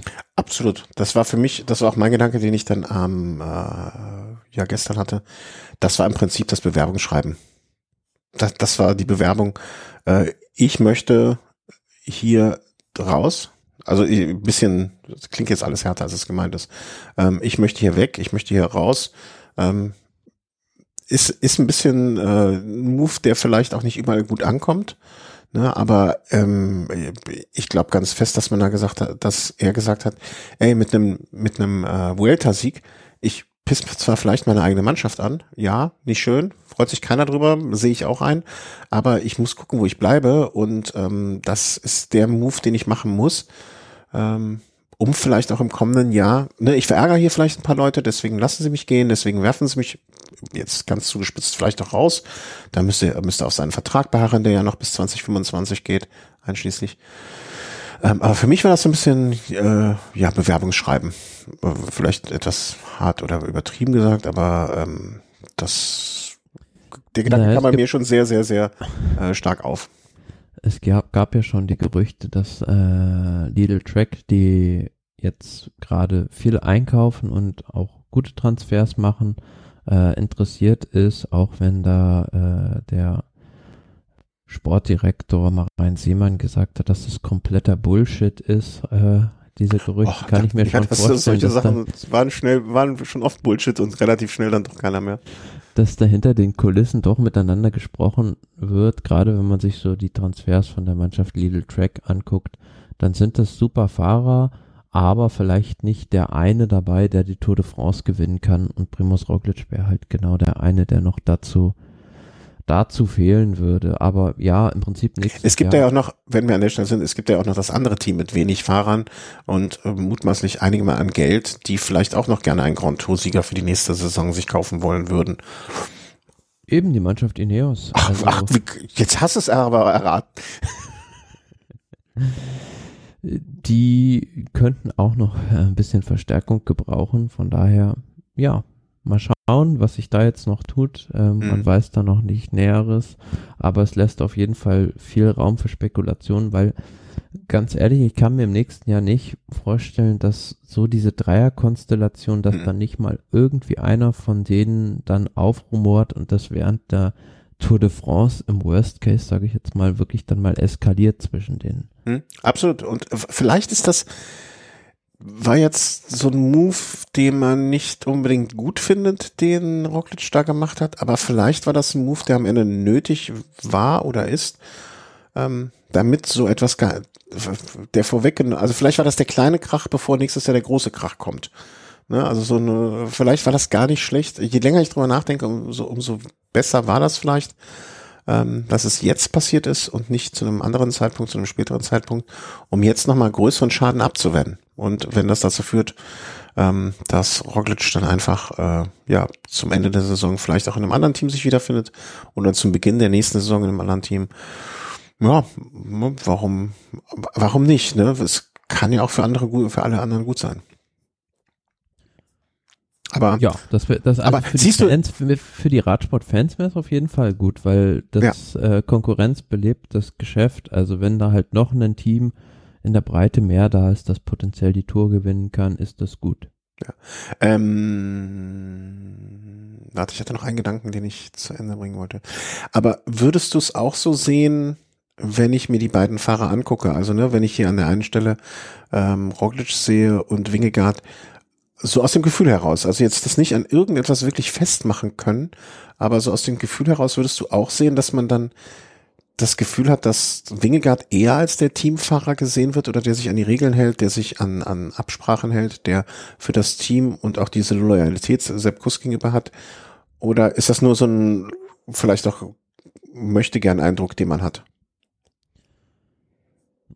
Weiß ich nicht. Also mein Eindruck ist, dass äh, Wingegaard sich da, sage ich mal, dass der schon fast sowas wie der Anwalt von Sepp Kuss ist mhm. und äh, sich für ihn auch stark macht, dass er dann da die Rundfahrt gewinnen soll, während man ja von Roglic in der Hinsicht jetzt noch nichts gehört hat. Also der hält sich da relativ bedeckt und mhm. will seine Karten nicht auf den Tisch legen, weil für Wingegaard ist das ja vielleicht noch eher, sage ich mal, verkraftbar, klar, er wollte auch gerne die Vuelta gewinnen, aber ähm, der denkt wahrscheinlich perspektivisch weiter. Also mhm. da ist genau das Gegenteil äh, im Prinzip zu Roglic. Der will in dem Team bleiben, der hat auch noch bis 2027 Vertrag, ist der unangefochtene Leader, ja. während ein Primus Roglic natürlich so ein bisschen hm, jetzt sage ich mal, äh, ja, nicht auf dem Abstellgleis, aber ist, aber sich da seine Rolle doch mehr erkämpfen muss als ein Wingiger und genau aus dem Grund ist es genauso wie du sagst, denke ich, dass er Wingiger da derjenige ist, der nach außen so als oh, loyaler Teamplayer. Mhm. Ja, äh, vielleicht kann man es auch so, so auf einen Punkt bringen, dass äh, Roglic so ein bisschen die Vergangenheit und die Gegenwart ist, während Wingegaard die Gegenwart und die Zukunft ist. Ne? Das ist so, ähm, ja, und, und vielleicht erkennt das Roglic auch und es ist jetzt auch vielleicht keine schöne Erkenntnis, aber ähm, ist, nun, ist so, muss man halt mit leben. Ja, jetzt hätte ich fast die Etappe von heute, die haben wir, glaube ich, noch gar nicht besprochen, ne? Wenn wir den großen Rundumschlag schon gemacht haben.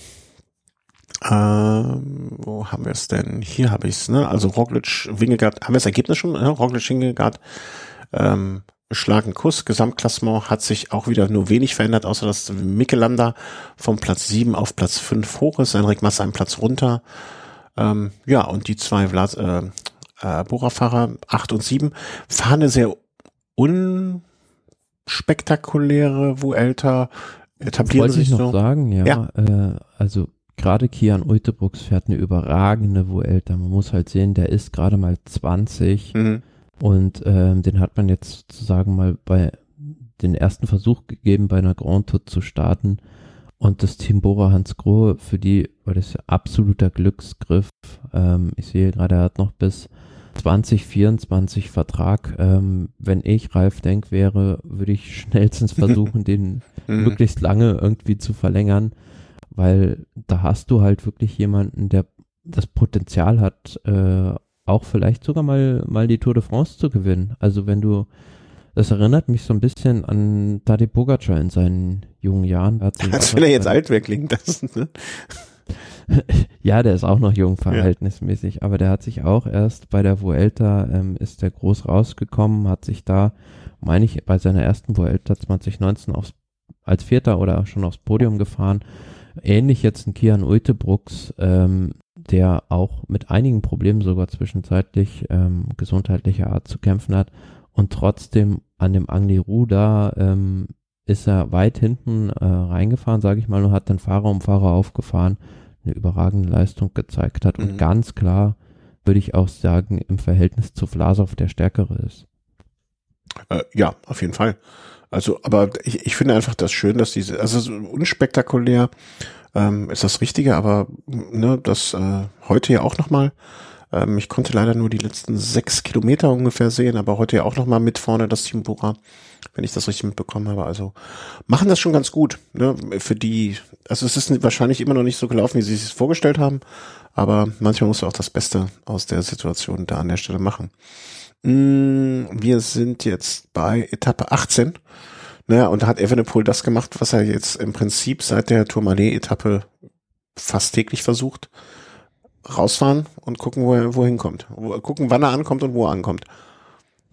Ja, war wieder mit einer relativ großen Ausreißergruppe weg. Ähm, und da hat er auch wieder das, gab es das gleiche Szenario wie an schon den anderen Tagen, in denen er in der Fluchtgruppe war. Er hat da nach und nach Kleinholz gemacht und einen nach dem anderen von seinem Hinterrad abgehängt bis dann er alleine war und auch in dieser letzten Abfahrt so einen großen Vorsprung hatte, dass er nicht mehr eingeholt werden konnte. Mhm. Ähm, das war relativ schnell durch, was den Etappensieg angeht. Und man muss halt auch mal gucken, ähm, also er hat jetzt das Bergtrikot sicher, also da kann er nur noch eingeholt werden, wenn er ausscheidet. Aber er könnte auch theoretisch äh, die Punktewertung noch übernehmen von Caden Groves. Ach, Klar, da gar nicht gibt es potenziell noch oh ja. zwei, zwei Sprint-Etappen, aber er hat da jetzt noch, ähm, was sind das, 28, äh,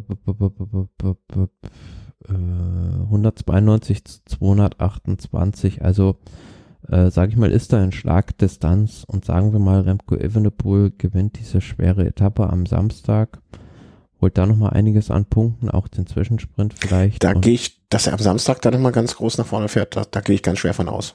Und dann muss halt bei Kane Gross nur der Fall eintreten, dass er mal bei einem Sprint irgendwie aus irgendeinem Grund, sagen wir mal, er hat einen Defekt fünf Kilometer vor dem Ziel, äh, nicht mitsprinten kann, mhm. dann wird's da schon nochmal eng und dann glaube ich auch, dass ein Remco Evenepoel dann sogar in Madrid vielleicht sogar noch mitsprintet. Ja, ja klar. Also das, äh, die, ich möchte nicht in seine Haut stecken, wenn er die Möglichkeit hätte und es nicht macht, weil äh, ähm, da, da, das würde er sich ja in Belgien ähm, ähm, ähm, äh, immer wieder zum Vorwurf machen lassen müssen, dass er es nicht versucht hat. Insofern äh, gehe ich davon aus, klar. Ähm, also ich kann mich mal an eine Vuelta erinnern, ich meine, es war 2017, als äh, Chris Froome auf der letzten Etappe äh, Matteo Trenti noch abgesprintet hat bei einem Zwischensprint und ihm somit das Sprintertrikot noch abgenommen hat. Puh, das ist auch wieder in Teilen deines Hirns. Und hat dafür, also ja, viele haben dann gesagt, was soll das jetzt? Und äh, er hat sich damit nicht gerade äh, Sympathien eingehandelt. Mhm. Ähm, ja, aber ich, ich glaube, Remco, wenn, also wenn er das machen würde, ich, ich glaube andererseits aber er ist doch nicht so gierig, dass es auch jetzt einem äh, anderen Fahrer gönnen würde. Er wird jetzt nicht auf Biegen und Brechen, aber er wird es auf jeden Fall mitnehmen. Ähm, und immerhin das Bergtrikot hat er ja sicher. Wie sind wir jetzt auf ihn gekommen eigentlich? Ach so, ja, heute. Etappe heute. Etappensieg, ja. ja, genau, Entschuldigung. Also es war mehr als eindeutig und äh, es war dann tatsächlich auch noch, ja, sag ich mal, ganz spannend, was das Gesamtklassement anging. Ähm, wieder die ba Mannschaft Bahrain Victorious, die angefangen hat zu fahren am vorletzten Berg, wieder mit der gleichen Intention, nämlich äh, zu versuchen, Enric Mas und Juan Ayuso abzuhängen, damit Landa in der Gesamtwertung äh, weiter Boden gut machen kann. Ähm, funktionierte in dem Sinne wieder so, dass äh, Wout Pools einen super Job gemacht hat, sehr, sehr stark Landa attackiert hat, ist die beiden aber diesmal nicht losgeworden. Mhm. Und dann fand ich es interessant zu sehen, ich weiß nicht, wie du das empfunden hast, aber, dass dann äh, ja. wirklich Wingegaard für Sepp Kuss Tempo gefahren ist. Ja. Ja, das vielleicht alles, was ich eben gesagt habe, ist noch ein bisschen unter dem Eindruck dessen, was ich da gesehen habe auch, ne, dass man da so ein bisschen mh, hm, er hatte ja auch äh, einmal, zumindest klang das im deutschen Kommentator, so Kommentar auch so, ne, so nach dem Motto, dass Kuss hinterhergefahren ist und dann sie wieder dran waren und so weiter. Ich glaube, Wingegaard hat für sich selber das große Ziel, er möchte ja Sepp Kuss diesen Sieg schenken. Also das ist für mich eben. ganz klar. Und äh, was du eben vor circa einer halben Stunde schon gesagt hast, ähm, dass man Roglic eingenordet, hast du gesagt eingenordet? Ich glaube schon. Ja. Äh, wenn nicht, wäre das eine schöne Formulierung für das gewesen. Dem hat man einfach die Ohren so lang gezogen, dass der gar nicht mehr richtig, also erinnerst du dich, als mal der Helm ihm runtergerutscht ist fast? Also dem hat man die ja. Ohren so lang gezogen, dass dieser Helm auch noch passen würde. Schönes Bild, ja. Ja, also ja, also ich glaube, Wingegaard wird sich jetzt auch noch, ich meine, es kommen jetzt keine Etappen mehr, wo Vielleicht machen wir noch das Ergebnis von der Etappe, bevor man die Prognose macht. Ne, also Evenepoel hat gewonnen. Es kam dann ähm, dazu aus dieser Gruppe heraus, die dann äh, immer noch Bestand hatte. Übrigens schön, äh, hat mich sehr gefreut, dass Bernal mit in dieser Gruppe war. Ich meine, verlieren hat er nichts mehr. Und ähm, ob wir ihn jemals wieder richtig vorne sehen werden im Sinne von Gesamtklassement, hm, muss man gucken. Aber dass er zumindest sich fit genug fühlt, mal einen so einen Tag vorne mit ein bisschen am Horn zu ziehen. Ähm, ja, schön und traurig was. zugleich. Ja. Also auf der einen Seite war es schön, dass er dabei war, traurig. Auf der anderen Seite, dass er dann einer der ersten war, sag ich mal, also nicht der ersten, aber doch relativ schnell aus dieser Gruppe abgehängt wurde, weil, ja klar, vor vier Jahren hätte äh, ein Egan Bernal wahrscheinlich Evenepoel an dem Berg zersägt. Ja, ähm, ja, Punkt. ne, aber ey, ich freue mich schon, also ne, dass, dass er überhaupt wieder in die Richtung kommt und äh, ne, dass er, er sagt ja selber, glaube ich, auch in Interviews, dass ich überhaupt wieder Radfahren kann, dass ich überhaupt da vorne, dass ich mal auf dem Niveau fahren kann, dass ich überhaupt, ne, das ist ja alleine schon ähm, ähm, etwas, äh, was ihn sehr glücklich macht. Ähm, insofern, ey, ja, das allerbeste äh, nur für ihn an der Stelle. Mm, ja, und hinten kam dann äh, kam dann der Rest zum Fest rein ne, mit äh, Ayuso ähm, Maskus, Roglic, Landa, dass Wingegaard da noch mal was, ein bisschen was verloren hat, ähm, hat mich ein bisschen irritiert. Ich kann mir nicht vorstellen, dass sein Zug kaputt war. Hm, ja, Oder was also so ein Fingerzeig, Zeichen in irgendeine Richtung. vielleicht hat er sich gesagt, hm, ich verliere jetzt nochmal so, was hat er dann am Ende verloren? Sechs, sieben äh, Sekunden war das, glaube ich. Sieben Sekunden oder ja. so, damit ich vielleicht dann am Samstag nicht Gefahr laufe, wenn ich halt die Etappe gewinne und zehn mhm. Bonussekunden bekomme, dass ich dann sozusagen äh, per Default, also unfreiwillig, das äh, rote Trikot übernehme. Ja, guter Gedanke.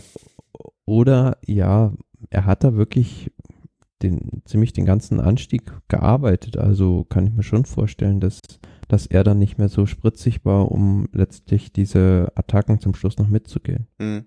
Ja, aber ein guter Gedanke, das, das hatte ich gar nicht so auf dem Schirm. Obwohl ich ihn jetzt nicht in der Rolle sehe, dass er am Samstag ähm, eine realistische, also was heißt realistische Chance? Wer das wollen würde, hätte er bestimmt eine realistische Chance. Aber dass er das so als dringende Notwendigkeit sieht, dann noch den, den wie viele Etappensieg der ist, der dritte, ne? Äh, den zu holen, hm, weiß ich nicht genau. Ähm, naja, ähm, ja, das war so das Gesamtergebnis zum heutigen Tag. Also ähm, Roglic fährt wieder ein bisschen raus auf Wenigard. Im Gesamtklassement ergibt das dann Kuss nach der, wie viel Etappe? Nach der 18., also noch drei Etappen mhm. folgend. Sepp Kuss mit 17 Sekunden vor Wingegaard, eine Minute acht vor Roglic, vier Minuten auf Ayuso. Also der Abstand von Roglic auf Ayuso sind knapp zwei Minuten 42 wenn dann, also da müsste jetzt schon wirklich was Außergewöhnliches passieren, dass das äh, Podium nicht aus drei Jumbo-Fahrern besteht. Zu dem Zeitpunkt kann man eigentlich nur davon ausgehen, dass das passieren könnte, wenn jemand stürzt und das wünschen wir niemandem. Ähm, stell dir mal vor, Wingegaard stürzt und nimmt Sepp Kuss noch mit und Roglic gewinnt. Dann würden, glaube ich, im Jumbo, da würde der Jumbo-Bus brennen. Aber naja. ähm, Ayuso Landa Mass. Ähm, ich kann ihn nicht richtig aussprechen, immer noch den Uitebrooks wird auch lange dauern, Vlasov, Almeida und Buitrago äh, auf den Plätzen. Ja. Was passiert jetzt noch? Nicht mehr viel. Machen wir gleich den Vorausblick noch, okay. aber wenn ich noch zwei Sachen anmerken immer. darf. Also ich frage mich halt immer, also dieser Trend, der besteht und ähm, beziehungsweise wird auch während dieser Vuelta fortgesetzt, dass äh, das Peloton beziehungsweise die Spitze immer schneller wird, mhm. wenn man es jetzt mal vergleicht. Also die Zeiten äh, Col du Tourmalet 2019 gegen von der Tour de France Vuelta 2023 war äh, Jonas Wingegaard ist diese Auffahrt des Tourmalets äh, 18,64 Kilometer mhm. mit 7,53 Prozent, 50 Minuten 54 gefahren. Thibaut Pinot, der 20, 2019 die Etappe bei der Tour de France gefahr, äh, gewonnen hat, 51 Minuten 15, also äh, 21 Sekunden langsamer als Wingegaard bei der Vuelta. Mhm. Genau das gleiche zeigt sich auch beim äh, Angliru wo ähm, Roglic und Wingegaard ähm, 42 Minuten 29 gefahren sind. Die zweitschnellste Zeit ever auf diesen äh, 12,8 Kilometern. Nur noch unterboten aus dem Jahr 2000 von Roberto Eras mit äh, 41 Minuten 56. Also, das ist schon außergewöhnlich, wie gut diese Fahrer sind und ähm, was auch auffällig ist, oder man kann sich diesen, äh, kann ich sehr empfehlen, den Twitter-Account von Amati Piorelli, der macht immer so Analysen, was so hm. Aufstiegszeiten Hat, angeht. Hat wir, glaube ich, mehrfach schon äh, hier erwähnt oder wie, soll, wie, wie soll man sagen, oder zitiert oder als Quelle benutzt, ja, erinnere ich auch. Genau, den kann ich sehr empfehlen. Was auch auffällig ist, was ich hier noch gesehen habe, einen Fahrer wie Wout Pools, der ja schon damals, wenn du dich dran erinnerst, äh, auch bei dem Vuelta-Sieg von ähm, Chris Froome äh, an seiner Seite war am Angliru und da sehr schnell hochgefahren ist, hat jetzt auch seine eigene Bestzeit am Angliru nochmal unterboten, ist damit aber nur, ich glaube, Fünfter oder Sechster geworden. Hm. Also hättest du, jetzt, hättest du jetzt gesagt am Tourmalet, dann hätte ich gesagt, das lag natürlich daran, dass er 32.000 Adressen in seinem Trikot gesammelt hat, weil er unter den äh, Adressen, diejenigen, die ihm ein Zettelchen zugesteckt haben beim Anschieben, ähm, hat er ja ein Trikot äh, verlost. Ne? Also ich glaube, einer der viralsten. Ja, Gent. Ah, du hast die Gent, stimmt. Oh, ah, böser Fehler von mir. Äh, Irrtum. Ich habe nichts gesagt. Aber auch eine schöne Geschichte, die man äh, auf jeden Fall erwähnen äh, sollte an der Stelle. Genau, also 2017 ist er 44 Minuten 39 gefahren, war schnellste Zeit für den Aufstieg an dem Tag von einem Fahrer. 2023 äh, 43 13, also nochmal eine Minute 26 schneller als 2017 und fünf schnellste Zeit am Anstieg nur. Also zeigt einfach, ähm, dass sich diese Tendenz fortsetzt, dass schneller gefahren wird als ähm, in vergangenen Jahren, was die Rundfahrten angeht, an den Anstiegen. Ähm, ich finde nur keine Erklärung dafür. Also mir kann es auch keiner richtig erklären. Ist es jetzt das Material? Ist es ähm, irgendwas, was ein Team besonders macht? Also was natürlich auffällig ist, dass eine Mannschaft mit drei Fahrern da vorne so schnell fahren kann. Also mhm. die müssen ja irgendetwas besonders besser machen als die anderen. Oder aber die drei Fahrer von denen sind einfach so übertalentiert, dass sie den anderen so überlegen sind. Und was noch dazu kommt, ein Fahrer wie Sepp Kuss fällt jetzt vielleicht in der, sag ich mal, öffentlichen Diskussion so ein bisschen unter den Tisch. Der hat halt schon den Giro und die Tour gefahren. Also, ja. und das auch gar nicht so schlecht. Also, klar hatte der beim Giro und bei der Tour vielleicht maximal sieben, acht Tage, an denen er seine volle Leistungsfähigkeit abrufen musste, nämlich genau die Tage in den Bergen, wo er als Helfer gebraucht wurde. Beim Giro war er dann 14. am Ende, bei der Tour 12. Aber natürlich musst du da auch die Form haben und dann bei der Vuelta sozusagen nochmal eins on top draufzusetzen. Äh, ja, habe ich jetzt auch noch nicht so richtig äh, die Erklärung dafür. Äh, nee. Ich hoffe, du erwartest von mir jetzt nicht, äh, dass ich die Erklärung dir liefern kann. Äh, jede Frage, die du stellst, sehe ich genauso kritisch ist jetzt gar nicht so das richtige Wort, aber ist eine, die gestellt werden soll, muss, ja, muss. Ähm, du hattest als Material mal so in den Raum geworfen. Ja, vielleicht, hm, ich, ich glaube an so Ja, also für, für mich persönlich zählt halt oder äh, zieht halt dieses Argument nicht mehr, was so, mh, hm, sag ich mal, ein bisschen PR-öffentlichkeitsmäßig immer verkauft wird von den Teams, ja, wir haben jetzt nochmal jeden Stein irgendwo ja. um, umgedreht, weil das ist im Prinzip ja schon, also die sind ja damals nicht auf äh, Einrädern gefahren, äh, bevor irgendwann Sky kam und gesagt hat, wir holen jetzt die Marginal Gains raus und jeder Fahrer hat eine eigene Waschmaschine, Richie Port bekommt einen eigenen Wohnwagen und was weiß ich noch alles. Mhm. Äh, das ist ja im Prinzip schon durch. Also klar, ich habe heute ähm, im englischen Kommentar bei Eurosport eine interessante Diskussion verfolgt, dass, ähm, was war das denn noch gleich? Ähm, genau, der Funksender ähm, experimentellerweise bei Jonas Wingegaard, ähm, bei den meisten Fahrern ist er ja auf dem Rücken angebracht. Ja. Aber die haben es halt ausprobiert, den auf dem äh, Bauch zu befestigen und äh, soll wohl aerodynamisch äh, irgendwie auf einer Strecke von 100 Kilometern 5 Watt sparen. Ähm, solche Sachen. Also das fand ich dann ganz interessant, aber ist für mich jetzt nicht der springende Punkt, warum ich jetzt dann eine Minute schneller den Angliru auffahre. Ich behaupte jetzt einfach auf einer flachen 100 Watt Strecke bei einem Tempo von 40 kmh macht 5 Watt dann vielleicht schon einen Unterschied von 2% aus. Aber ähm, ob das äh, ob, ob, ob das jetzt den Unterschied macht bei einer Bergaufstrecke, wo wo jetzt das Gewicht dann vielleicht irgendwie, das kann ich mir auch nicht vorstellen.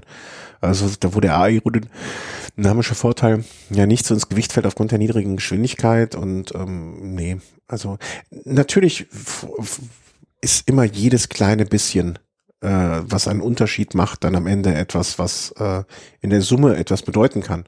Aber ich glaube auch, dass diese te die technischen Dinge halt nicht mehr nicht mehr, es, es gibt nicht mehr die Quantensprünge, wie es zwischen einem, also wenn du dir einen Fahrer aus den 50er Jahren anguckst und einen Fahrer aus den ähm, 70ern, aus den 90ern und einen von jetzt, ne, dann würde ich sagen, wenn man von den reinen, wenn man ihn nackt auf den Ergometer setzen würde, wäre die Unterschied in den getretenen Watt vielleicht nicht so groß.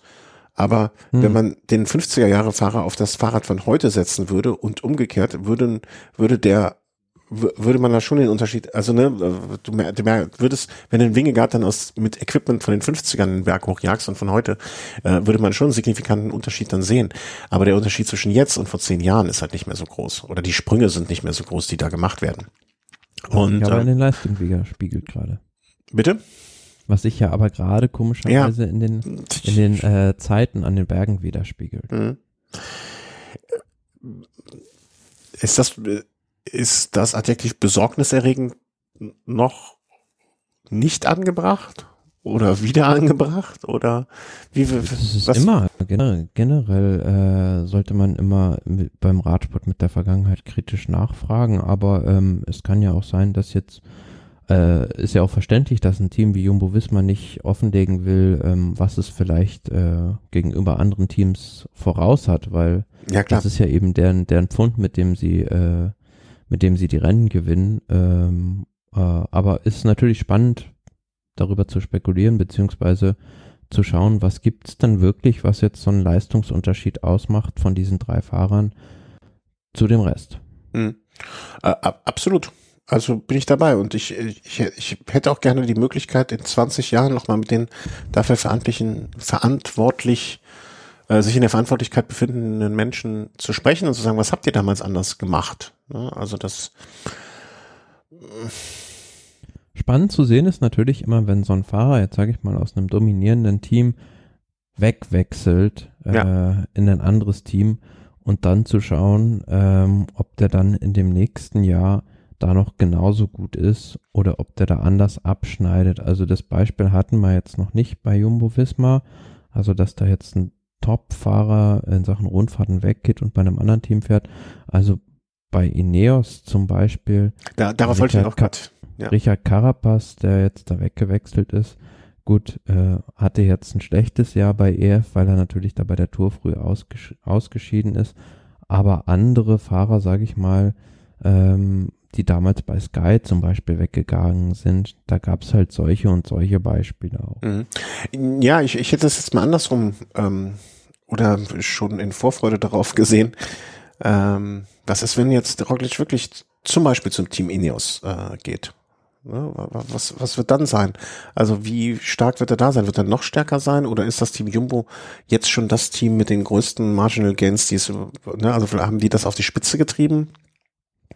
Ähm, ich, ich bin gespannt. Also da, das wäre vielleicht jetzt auch gerade mal, wie sagt man, Lackmustest oder so. Vielleicht wäre das auch genau das, was man jetzt, was vielleicht mal eine Erklärung ähm, uns gibt, uns zeigt oder so etwas. Ne? Wir werden sehen. Also alleine aus deswegen möchte ich gerne, dass ähm, äh, Roglic nächstes Jahr für Ineos fährt. Was wäre ein anderes Team, was, wo du sagen würdest, hey, das wäre interessant, ihn da zu sehen um zu gucken, ob es wirklich, also UAE? Nee. Vielleicht beim Team Cajarual. Oder Burgos Beat. Ja, also wenn er da dann immer noch gewinnt, dann, dann, dann, dann weiß ich auch nicht mehr. Dann bin ich voll ins überzeugt von dem Fahrer. Nein, aber im Ernst, ähm, ja, also das wäre interessant, wenn er jetzt beispielsweise ja, für, die, für, für eine Mannschaft wie Lidl Track fahren würde, die mhm. jetzt bei den Rundfahrten in den letzten Jahren nicht ganz vorne unbedingt dabei waren, ähm, ob er dann wirklich genauso gut ist. Ja, ja, dann drücken, also klingt jetzt schon hart, dann drücken wir uns selber mal die Daumen, dass, dass das passiert. Ähm, wir werden sehen. Also ich habe keine Erklärung für diese Zeiten, Zeitsprünge, das war, ne, also für diese neuen Bestzeiten oder dafür, dass es auf einem Niveau, alleine schon, dass es auf einem Niveau ist mit ähm, Zeiten, die in der dunklen Zeit, sage ich jetzt mal sehr prosaisch, ähm, gefahren wurden. Ähm, also selbst dafür habe ich jetzt äh, keine Erklärung. Ähm, wir müssen gucken. Also äh, der Radsport, also so wie wir den Radsport uns anschauen und den sehen und bewerten, ähm, lieben und alles, ähm, gehört für mich immer dazu, auf manche Zeiten und manche Perioden vielleicht erst in ein paar Jahren Rück, Rückschau äh, sie neu bewerten zu müssen. Ne? Äh, die Ulle-Doku kommt übrigens jetzt bald, ne? Hast du gesehen? Im November bei Amazon Prime, wo wir gerade dabei ja, sind bei dem Thema. Ende November, ja, da war hier neulich in München äh, im Bayerischen Hof die große, sag ich mal, Kick-Off-Veranstaltung, wo da ja, ja. einiges dazu auch gesagt wurde. Was erwartest du davon? Erwartest du dir Neuigkeiten? Ja, darf man gespannt sein. Äh, kann so oder so sein. Ähm, äh, einige Medien haben dann ja hinterher geschrieben, dass äh, ihm so ein Bekenntnis wieder nicht über die Lippen gegangen ist. Mhm. Andererseits kann man natürlich auch sagen, ähm, die wollen natürlich nicht im Vorhinein sozusagen diesen großen Knalleffekt schon verpuffen lassen. Ja, ähm, ich glaube, der Sohn von Iris Berben ist als Produzent, der auch schon ein paar andere gute, also in meiner Wahrnehmung zumindest, ich weiß nicht, ich kann mich auch total täuschen, ähm, äh, gemacht hat. Deswegen bin ich da so einigermaßen guter Dinge. Ne? Aber auch das gehört ja dann irgendwie dazu, hm, etwas zu bewerten, was vielleicht vor 20 Jahren stattgefunden hat, was man damals auch mit anderen Augen gesehen hat ähm, oder mit, mit Augen gesehen hat, die wohlwollender waren, als es jetzt vielleicht bei anderen ähm, ist. Ne? Andererseits, ähm, ja, Alexander Vinokurov ist am vergangenen Wochenende bei der Triathlon WM 40. geworden. Ne? Also das hinterlässt mich dann auch wieder ein bisschen ratlos in gewisser Hinsicht. Ähm, ja, und sein Sohn wird nächstes Jahr für das Team Astana fahren. Hä? Also, wundern tut's uns nicht, oder? Wurde jetzt auch bekannt gegeben. Ah, okay. Ja, das hatte ich nicht mitbekommen. Ich bin, äh, Altersklasse hat übrigens gewonnen, der Vino, beim Triathlon. Auch so. Ui. Ja. Aber dem, bei dem, apropos, beim, äh, es gab ja auch die, meine ich, Gran Fondo WM jetzt, ähm, bei, bei der Rad-WM in äh, Schottland. Ja. Und da hat doch in einer Klasse, meine ich sogar, äh, Sylvan Adams, der Teambesitzer von Israel Premier Tech gewonnen. Ah, okay. Puh. Ja, da bist du jetzt aber ganz weit abgetaucht in die Ergebnislisten. Und äh, da hat doch Vino, auf, Vino auch gewonnen. Das haben wir aber auch gesagt hier, ne? Irgendwie in der Altersklassenwertung ja. oder so. Ja. Genau. Äh, so, jetzt, wie kommen wir jetzt zurück? Entschuldigung. Ich muss aber wie, wie kommen wir jetzt zurück zur Welt? Ich glaube, ich muss auch gleich nochmal niesen.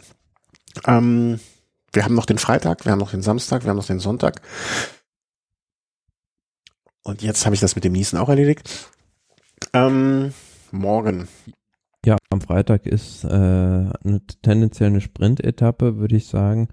Klar, wer hat da Interesse, die Ausreißergruppe einzuholen, ist das Team Alpecin der Koenig, muss man mal sehen. Was das Einzige ist, was passieren könnte, wäre Wind. Ähm, wurde schon gemutmaßt auf der Strecke, äh, dass es da eventuell Windkanten gibt. Aber muss man mal sehen, ob das stark genug ist. Also ich würde sagen, Tag für die Sprinter nochmal. Ja, also alles andere wird uns äh, sehr überraschen. Also da, da hätte ich jetzt wenig Verständnis für, ähm, wenn, wenn es anders kommen wird. Ähm, zweiter Tag, äh, Quatsch, zweiter Tag, vorletzter Tag wollte ich eigentlich sagen, ist dann der Samstag und das ist die Etappe, wo wir eigentlich in der, äh, in der Vorschau schon gesagt haben, ähm, das ist eigentlich eine Etappe, die ist für Evenepoel wie gemacht. Ne? Also es ist eigentlich ein Klassiker, Klassikertag. Es ist wie ein Lüttich-Bastogne-Lüttich. Ja. Äh, bin mir nicht, gar nicht mal sicher, ob das nicht sogar mehr Höhenmeter hat als, als ein Lüttich-Bastogne-Lüttich, was da als Parkour aufgebaut ist. Ich zähle es gerade mal durch. Zwei, vier, sechs, acht, äh, zehn Bergwertungen der dritten Kategorie. Das äh, sagt schon einiges. Also es sind immer so ja, sag ich mal, kürzere Anstiege äh, in dichter Reihenfolge und wenn man sich das auf der Karte mal anguckt, ja, es ist schon so ein bisschen sehr skurril, wie die da fast die ganze Zeit im Kreis fahren, ja. sich da immer um diesen einen Ort rumbewegen. Aber nichtsdestotrotz, zum einen natürlich für die Zuschauer dann attraktiv. Ich, ich wollte gerade sagen, gerade für die Zuschauer ist das ja, äh, also wann hast du schon mal die Möglichkeit, sonst so oft vielleicht an einem Tag das dir anzuschauen zu können? Genau, das, das anzuschauen und sportlich gesehen, ja, warte ich da jetzt nicht mehr den, den großen Wurf in der Gesamtwertung, aber nichtsdestotrotz kann es immer mal sein, dass einer einen schlechten Tag hat und äh, gerade dieses Duell, sag ich mal, um Platz 4 zwischen Landa, Enric Mas und Juan Ayuso dürfte da nochmal äh, voll entfacht sein. Auch, äh, ja, erwarte ich sogar dass da vielleicht einer weiter weg vom Ziel mal probiert. Also bietet sich auf der Etappe ja an. Mhm. Ja, also wirklich müssen, wir müssen das wahrscheinlich immer noch ein bisschen so sehen wie das Rennen im Rennen, ähm, dass das Ganze interessant macht oder naja, uns, unsere äh, Spannung daraus ziehen, fällt mir gerade ein, da haben wir nicht einmal in dieser Sendung drüber gesprochen bisher, aber vielleicht müsste, muss man es aber nochmal erwähnen, ähm, dass es natürlich dann auch für Ayuso, naja, okay, nee, der Abstand ist eigentlich schon groß, na, aber Ayuso vor den Namen, den ich noch nicht aussprechen kann, Uitebrooks und Almeida, das ist ja auch noch das Rennen um das weiße Trikot, ne, das äh, junge Trikot, wobei die Abstände da auch schon alle relativ eindeutig sind. Ähm, und Evenepoel da wohl auch keine Chance mehr drauf hat. Naja, vergessen wir das einfach wieder. Ähm, ja, ich, ich halte die Etappe am Samstag. Mein großes Problem mit der Etappe am Samstag ist, dass ich sie nicht live gucken kann. Und auch erst frühestens am Sonntag in der Aufzeichnung. Ansonsten wäre das ein, meiner Meinung nach ein Festtag. Äh, ich bin gespannt, aber alles andere, ich weiß nicht, wie die Wettquoten, wie standen eigentlich die Wettquoten vorher auf Sepp Kuss? Das hätte ich mal gerne gewusst. Hast du es mal irgendwo gesehen oder mitbekommen? Kann ich dir nicht sagen, nee. Nee, da hat wahrscheinlich keiner drauf geguckt. Aber da, da hast du wahrscheinlich einen großen Taler machen können. ähm, Absolut. Ja, aber ähm, großen Teil hättest du wahrscheinlich nicht gemacht, wenn du an dem Tag, äh, also am Samstag auf Evenepoel getippt hast. Denn ja, davon ist jetzt fast auszugehen, insbesondere in der derzeitigen Situation, wie es im Gesamtklassement aussieht und wie es um ihn bestellt ist. Ähm, ich gehe davon aus, dass er morgen einfach einen ganz entspannten Tag äh, Kräfte sparen und dann am Samstag nochmal richtig attackieren wird. Glaubst, glaubst du es, glaubst du, dass äh, von dir bezeichnete Einnorden ähm, von ähm, Roglic war Wirkung, hat seine Wirkung gut genug gezeigt, als dass es das jetzt war? Also ich glaube, wenn jetzt ein Sepp Kuss nicht am Samstag eine eklatante Schwäche zeigt, dann ähm, wird es äh, so bleiben auf den ersten drei Plätzen. Hm. Kann ich mir nicht vorstellen, dass da ja so da jemand noch einem also einem Sepp Kuster in den Rücken fällt, sage ich mal, aus dem Team Jumbo Visma. Also von daher denke ich, da wird sich nicht mehr groß was tun. Also du meinst, äh, das hat jetzt gereicht. Äh, also der Einlauf war groß genug, den Roglic da bekommen hat. Der reicht dafür, dass er da nichts mehr macht. Ja gut, auf der anderen Seite kannst du natürlich auch sagen, ähm, wenn er das jetzt heute gemacht hätte, dann hätte das Team ja, hm, wie soll ich sagen, ähm, noch reagieren können jetzt auf dieser 20. Etappe und ähm, zumindest die anderen beiden Fahrer. Aber wenn er jetzt da äh, plötzlich so einen Überraschungsangriff startet auf Sepp Kuss, dann bleibt ja keine Möglichkeit mehr, ihn da in Madrid noch abzuhängen. Ja. Und vielleicht denkt er sich auch, ey, was soll's? Das ist mein letztes Rennen heute für Jumbo. Das ist, ne, das ist das letzte Mal, dass ich für die fahre. Ist mir doch egal, was die hinterher von mir denken und ob ich hier Freunde noch hab. Wäre natürlich der super dick Move, aber ey, warum nicht? Also ich bin also da, das ist das, was ich noch fast am spannendsten neben dieser spanischen Wertung. Ähm, vielleicht führen die Spanier noch so ein Trikot ein, ne? Das äh, gelb-rot-gelbe Trikot für den besten Spanier. Fände ich gar nicht schlecht. Ähm, kann, könnte man überall machen um, um dem Ganzen vielleicht noch so ein bisschen noch mehr Würze zu geben. Hm. Naja. Ähm, und ja, am Sonntag äh, wird es dann so laufen, dass wir nur noch die Trikotübergabe an Sepkus sehen. Inklusive des Sprintes gewonnen von? Schwierig zu sagen. Modano wahrscheinlich nochmal. Oder ja. Caden Groves. Ja, oder Evenepoel, der sich an dem Tag dann noch das Sprinttrikot holt, äh, als zumindestens in Erwägung zu ziehende Möglichkeit. Ja. Ach, und dann ist schon vorbei. Wie, wie, wie siehst du es im Moment so? Also ist, war das die Vuelta, die du dir erhofft hast?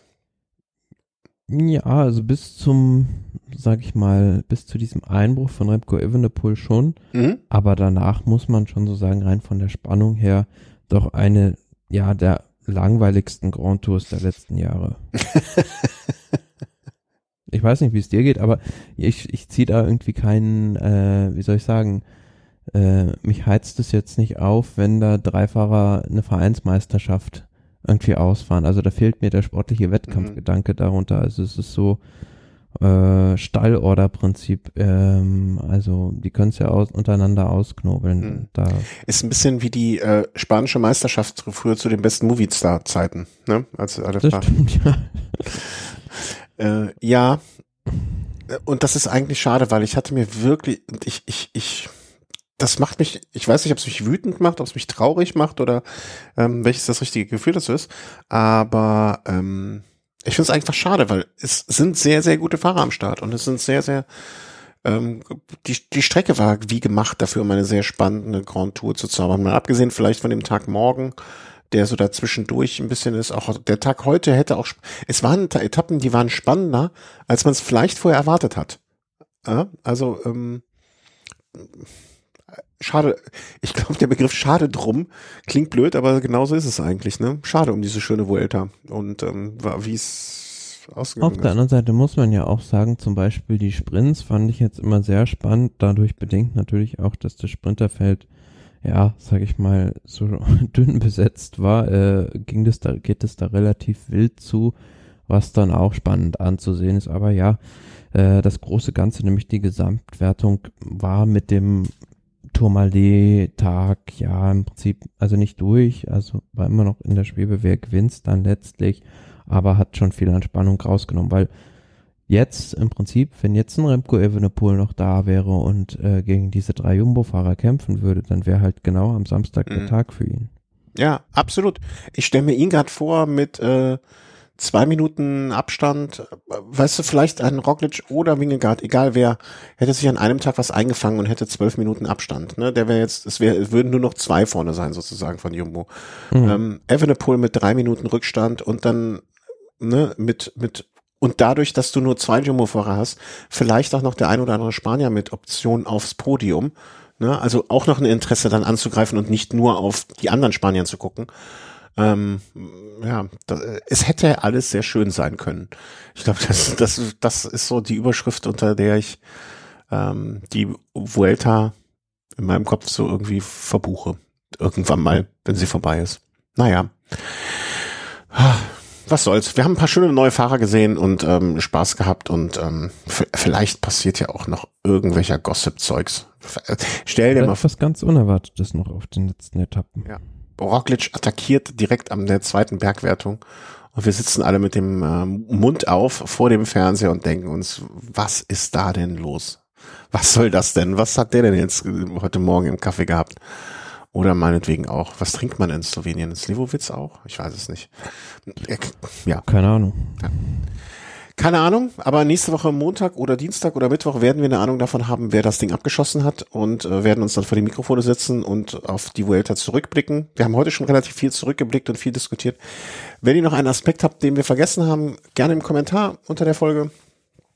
Ähm, ich würde niemals den Anspruch erheben, dass wir hier vollständig alles, äh, jede kleine Ecke durchleuchtet haben. Deswegen äh, immer gerne. Und ja, ich wünsche uns beiden jetzt noch schöne drei Tage. Vuelta und äh, dann hören wir uns wieder. In diesem Sinne, passt auf euch auf, fahrt schön Fahrrad und macht es gut. Tschüss. Tschüss. Wie baut man eine harmonische Beziehung zu seinem Hund auf? Puh, gar nicht so leicht. Und deshalb frage ich nach, wie es anderen Hundeeltern gelingt, beziehungsweise wie die daran arbeiten. Bei Iswas Dog reden wir dann drüber. Alle 14 Tage neu mit mir, Malte Asmus und unserer Expertin für eine harmonische Mensch-Hund-Beziehung, Melanie Lippisch. Iswas Dog? Mit Malte Asmus. Überall, wo es Podcasts gibt.